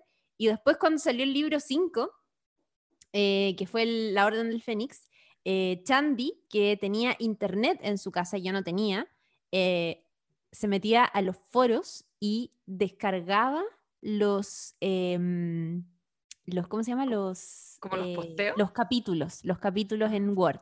Entonces los llevaba al colegio y en el colegio los imprimíamos y los leíamos. Pero al principio nos pasó que cuando recién salió el libro no estaban todavía las traducciones y nosotros dijimos, lo vamos a traducir nosotras con Chetumare. Y ahí en clases de matemática y por abajo de la mesa, como primer capítulo, el niño que sobrevivió, no sé, ¿cachai? Y como diccionario inglés-español y toda la weá y como traduciendo así en vivo. Ahí se forjó. Hermione, po. Sí, po. Ahí se No, es que éramos muy fanáticas. Después descubrimos los foros y Chandy era como, oye, encontré el capítulo 3 listo y la weá, y era como, ya. Oye, quiero que la Oye, gente y- entienda la época de la que estamos hablando, porque, Eso, eso claro, quería decir. que- que- foros. que- quería hacer una pregunta. Mm. ¿En qué formato o en qué soporte descarga, como en qué trasladaban la descarga? Disquete. Oh, no me acuerdo. Eso Tiene quiere que decir usted, usted alcanzaron a usar disquete. Sí, Yo usé claro. disquete. Ah, Yo ya, igual. Yo usé disquete muy bien. y. mm, sí, usé disquete. Oye, yo quiero decir a propósito de la época que yo alcancé a encontrar en el diario notas y artículos sobre Harry Potter que están todos recortados y guardados en una carpeta todavía. Salía algo de Harry Potter, yo lo recortaba. En el diario, en el suplemento de, no sé si era el Papas Fritas, no sé cuál era, lanzaron el primer episodio de Harry Potter y el Cáliz de Fuego en exclusiva y lo tengo. Lo tengo ahí impreso, Lazo. que es el momento en que el jardinero es asesinado por Voldemort. Después de que. Y que después el jardinero aparece de la varita de Voldemort. Bueno. No me em, acuerdo. en esa época, ah, hay un artículo donde te decían, si quieres saber más sobre Harry Potter, visita los siguientes sitios. www.harrypotter.tk www.harrypotterla, no sé cuánto. Porque, loco, puede ser que, que no buscaba y las weás, pues, ¿cachai? Era como, www.blogspot.caca.slash no sé qué, como una web terrible larga. Sí, ¿cachai? Y buscar esa weá. Y ese, ese verano, que estamos hablando del verano del año 2001, yo me empecé a leer el libro por segunda vez. Me los empecé a leer todos y empecé a notar cada vez que salía un hechizo mencionado. Quería tener en una libretita todos los hechizos escritos. Puta el no. Me los quería aprender. Y con Esta eso, es la verdadera nerd alert. con eso conquistar, Nerd alert. conquistar mujeres. No. mira mi ¿Qué le libreta. decía ahí? Les decía, no, no, mentira. ¿Te cachai? ¿Qué? ¿Te cachai? Pero- Obvio que no. Encuentro muy tierno lo de, los he- de tener los hechizos. Sí, eh, Absolutamente. Que es Al algo que igual uno ha- hizo hace. Como que yo también, yo era más vieja ahí, pero cuando vi años antes eh, la película Jóvenes Brujas, The Craft, me creía bruja, por supuesto. Era, era como Clueless, pero con magia. Para las personas que están ahí que no, no la conocen. Creo que está en Netflix, gran película. Esta en Netflix, algún día la vamos a comentar, porque la he mencionado más de una vez. Y la vamos a. Vamos a hacer, Vamos a vamos hacer a un- hacer un especial 90, los voy a dejar vueltos locos. Va a Es salir, que va a salir. deberíamos hacer un capítulo como eh, especial películas favoritas de la Lula. Y la Lula nos obliga a ver tres películas. Y bueno, yo me preparo y todo y comentamos. capítulo Amiga. Voy a decir Dije algo, exactamente voy a... lo mismo en el capítulo pasado. Nuestras mentes están pensando igual. Le dije a la Lula, Oh. vamos a hacer un especial Lula Dealer. Y nos va a decir, ya, Ah, es leanse, que le- véanse esto. les voy a mandar eh, Buffy la Casa de Vampiros, porque la tengo, la, la película. Ya, mándanos el Que disquete. es muy buena, es muy buena y tiene un gran casting. Ya, genial. Amigas, ahora sí yo creo que estamos, estamos en condiciones. Oh. Es rudo igual. Duro, Es duro decirlo. duró tres horas. Es que no queremos soltar. No, no somos como Harry Potter que suelta a Hedwig en esa escena maravillosa de la piedra filosofal. Me no, encanta nosotros- que se llame Hedwig. nos quedamos en el, nos quedamos en el espejo de Oesed, quiero decir como lo conocía yo. La Chiri dijo, ¿Decired? ¿Decired? Una cosa así. Erised, Erised, Erised. Erised, Erised. Es No, que sí salía como en español, ¿o no? No, Oesed. El espejo era al revés, deseo. En inglés era al revés, desire. Ah. Ay, ¿cómo era? Dios mío, a ver. Era Erised, que al revés es Erised. desire, Ah, y en español era Oesed, que al revés es deseo. Ay, yo lo dije en inglés. Sí, pero está bien. Pero qué raro si yo leí los libros. Bueno, filo. Es que después igual yo, las películas yo digo lo mismo. No sé por qué sabía lo de Licky Cauldron y por qué en algún momento dije otra wea también en inglés. Como que no sé, qué vi. Ahora tengo la duda. fuck? ¿Puedo decir algo antes de que se termine este capítulo? Porque es el único momento en el que esto tiene asidero. ¿Ya? Em, cuando viajé hace un tiempo a Edimburgo, yo iba paseando por las calles de Edimburgo, fui sola Ya sé. y encontré un local, un bar, café, no sé, donde vendían cerveza de mantequilla, no sé cómo se llama. Qué rico. No, Y ¿No? Pucha. ala. Pero estaba muy emocionada porque lo leía en los libros y nunca sabía qué chucha era. Y era como, ¿qué es esta weá? Onda, ¿por qué hablan de eso? Como que siempre tenía esa duda. Y cuando lo vi ese día fue como, loco, deme una. Eh, y me senté a beberla y no me gustó, pero igual me la tomé y, en fin, fue como nada. Pero eso nomás, tenía que contarlo. ¿Viste, José? De ahí yo entonces había sacado que la cerveza de mantequilla era mala. ¿Te acuerdas que el otro día lo hablamos? Era mala. Es que yo. La Lula me había dicho que era mala. Yo probé la del parque y la del parque es como para niños, Ah. ¿cachai? Entonces es, Ah, como- debe ser como con azúcar, así. es dulcecita, una maravilla, como un batido, que le pusieron Ah. cerveza de mantequilla. Eh, bueno, como estamos cerrando y también nunca más vamos a poder decir este tipo de cosas, quiero decir que yo me compré un mazo del juego de cartas de Harry Potter. Fui la única persona en Chile que tuvo uno. No, yo tengo. No te puedo creer. Sé, yo creo que lo regalé, pero tenía Puta, un. un Juntémonos a juego jugar. Harry Nunca pude jugar. Nunca pude jugar con nadie. ¿Cómo se juega eso? Nunca jugué. Es como un Magic, esa wea así como. Ah, ¿o ya. ¿no? De Harry Potter. Yo tenía. Es que mi, mi hermana vive en Inglaterra, entonces tengo. vi- Vive en, en Harry Potter Land. Vive allá. Vive en Entonces me- ella me mandaba cosas, pero a ella le gustaba más Harry Potter que a mí. Entonces, habían cosas que yo no pescaba tanto. diagonal en el, el callejón Diagon. Bueno, amiguitas, eh, ahora sí vamos entonces finalizando un episodio que siempre van a quedar cosas en el tintero cuando son cosas tan importantes, eh, objetos tan importantes para nosotros. Me acuerdo de ese capítulo que tuvimos con la Lula, por ejemplo, de, de Lost, o cuando hemos hablado de Community, o cuando hemos hablado de The Office, o cuando hemos hablado de estas series que nos marcaron.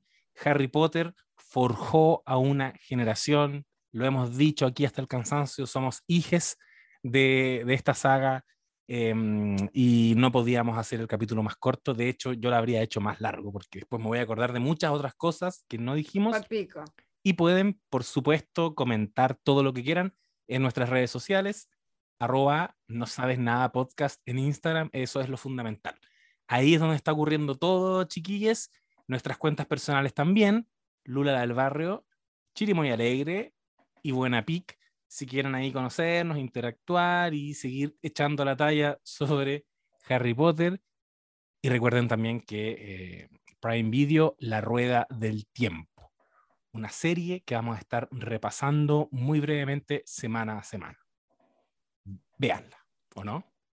De todas maneras, quiero decir que los quiero mucho, les quiero demasiado. Gracias por escuchar este capítulo de como 88 mil horas y yo creo que va a ser un récord.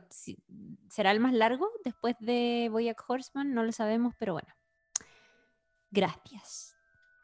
Es un regalito, un regalito para, para la audiencia. Un regalito. Sí, Nos vemos. ya nos vemos, Cuídense amiguitas. mucho. Chao, chao, las Nos quiero. vemos. Chao, yo también. Chao, chao. Adiós. Ya. Y ahora, aquí está, voy a tener.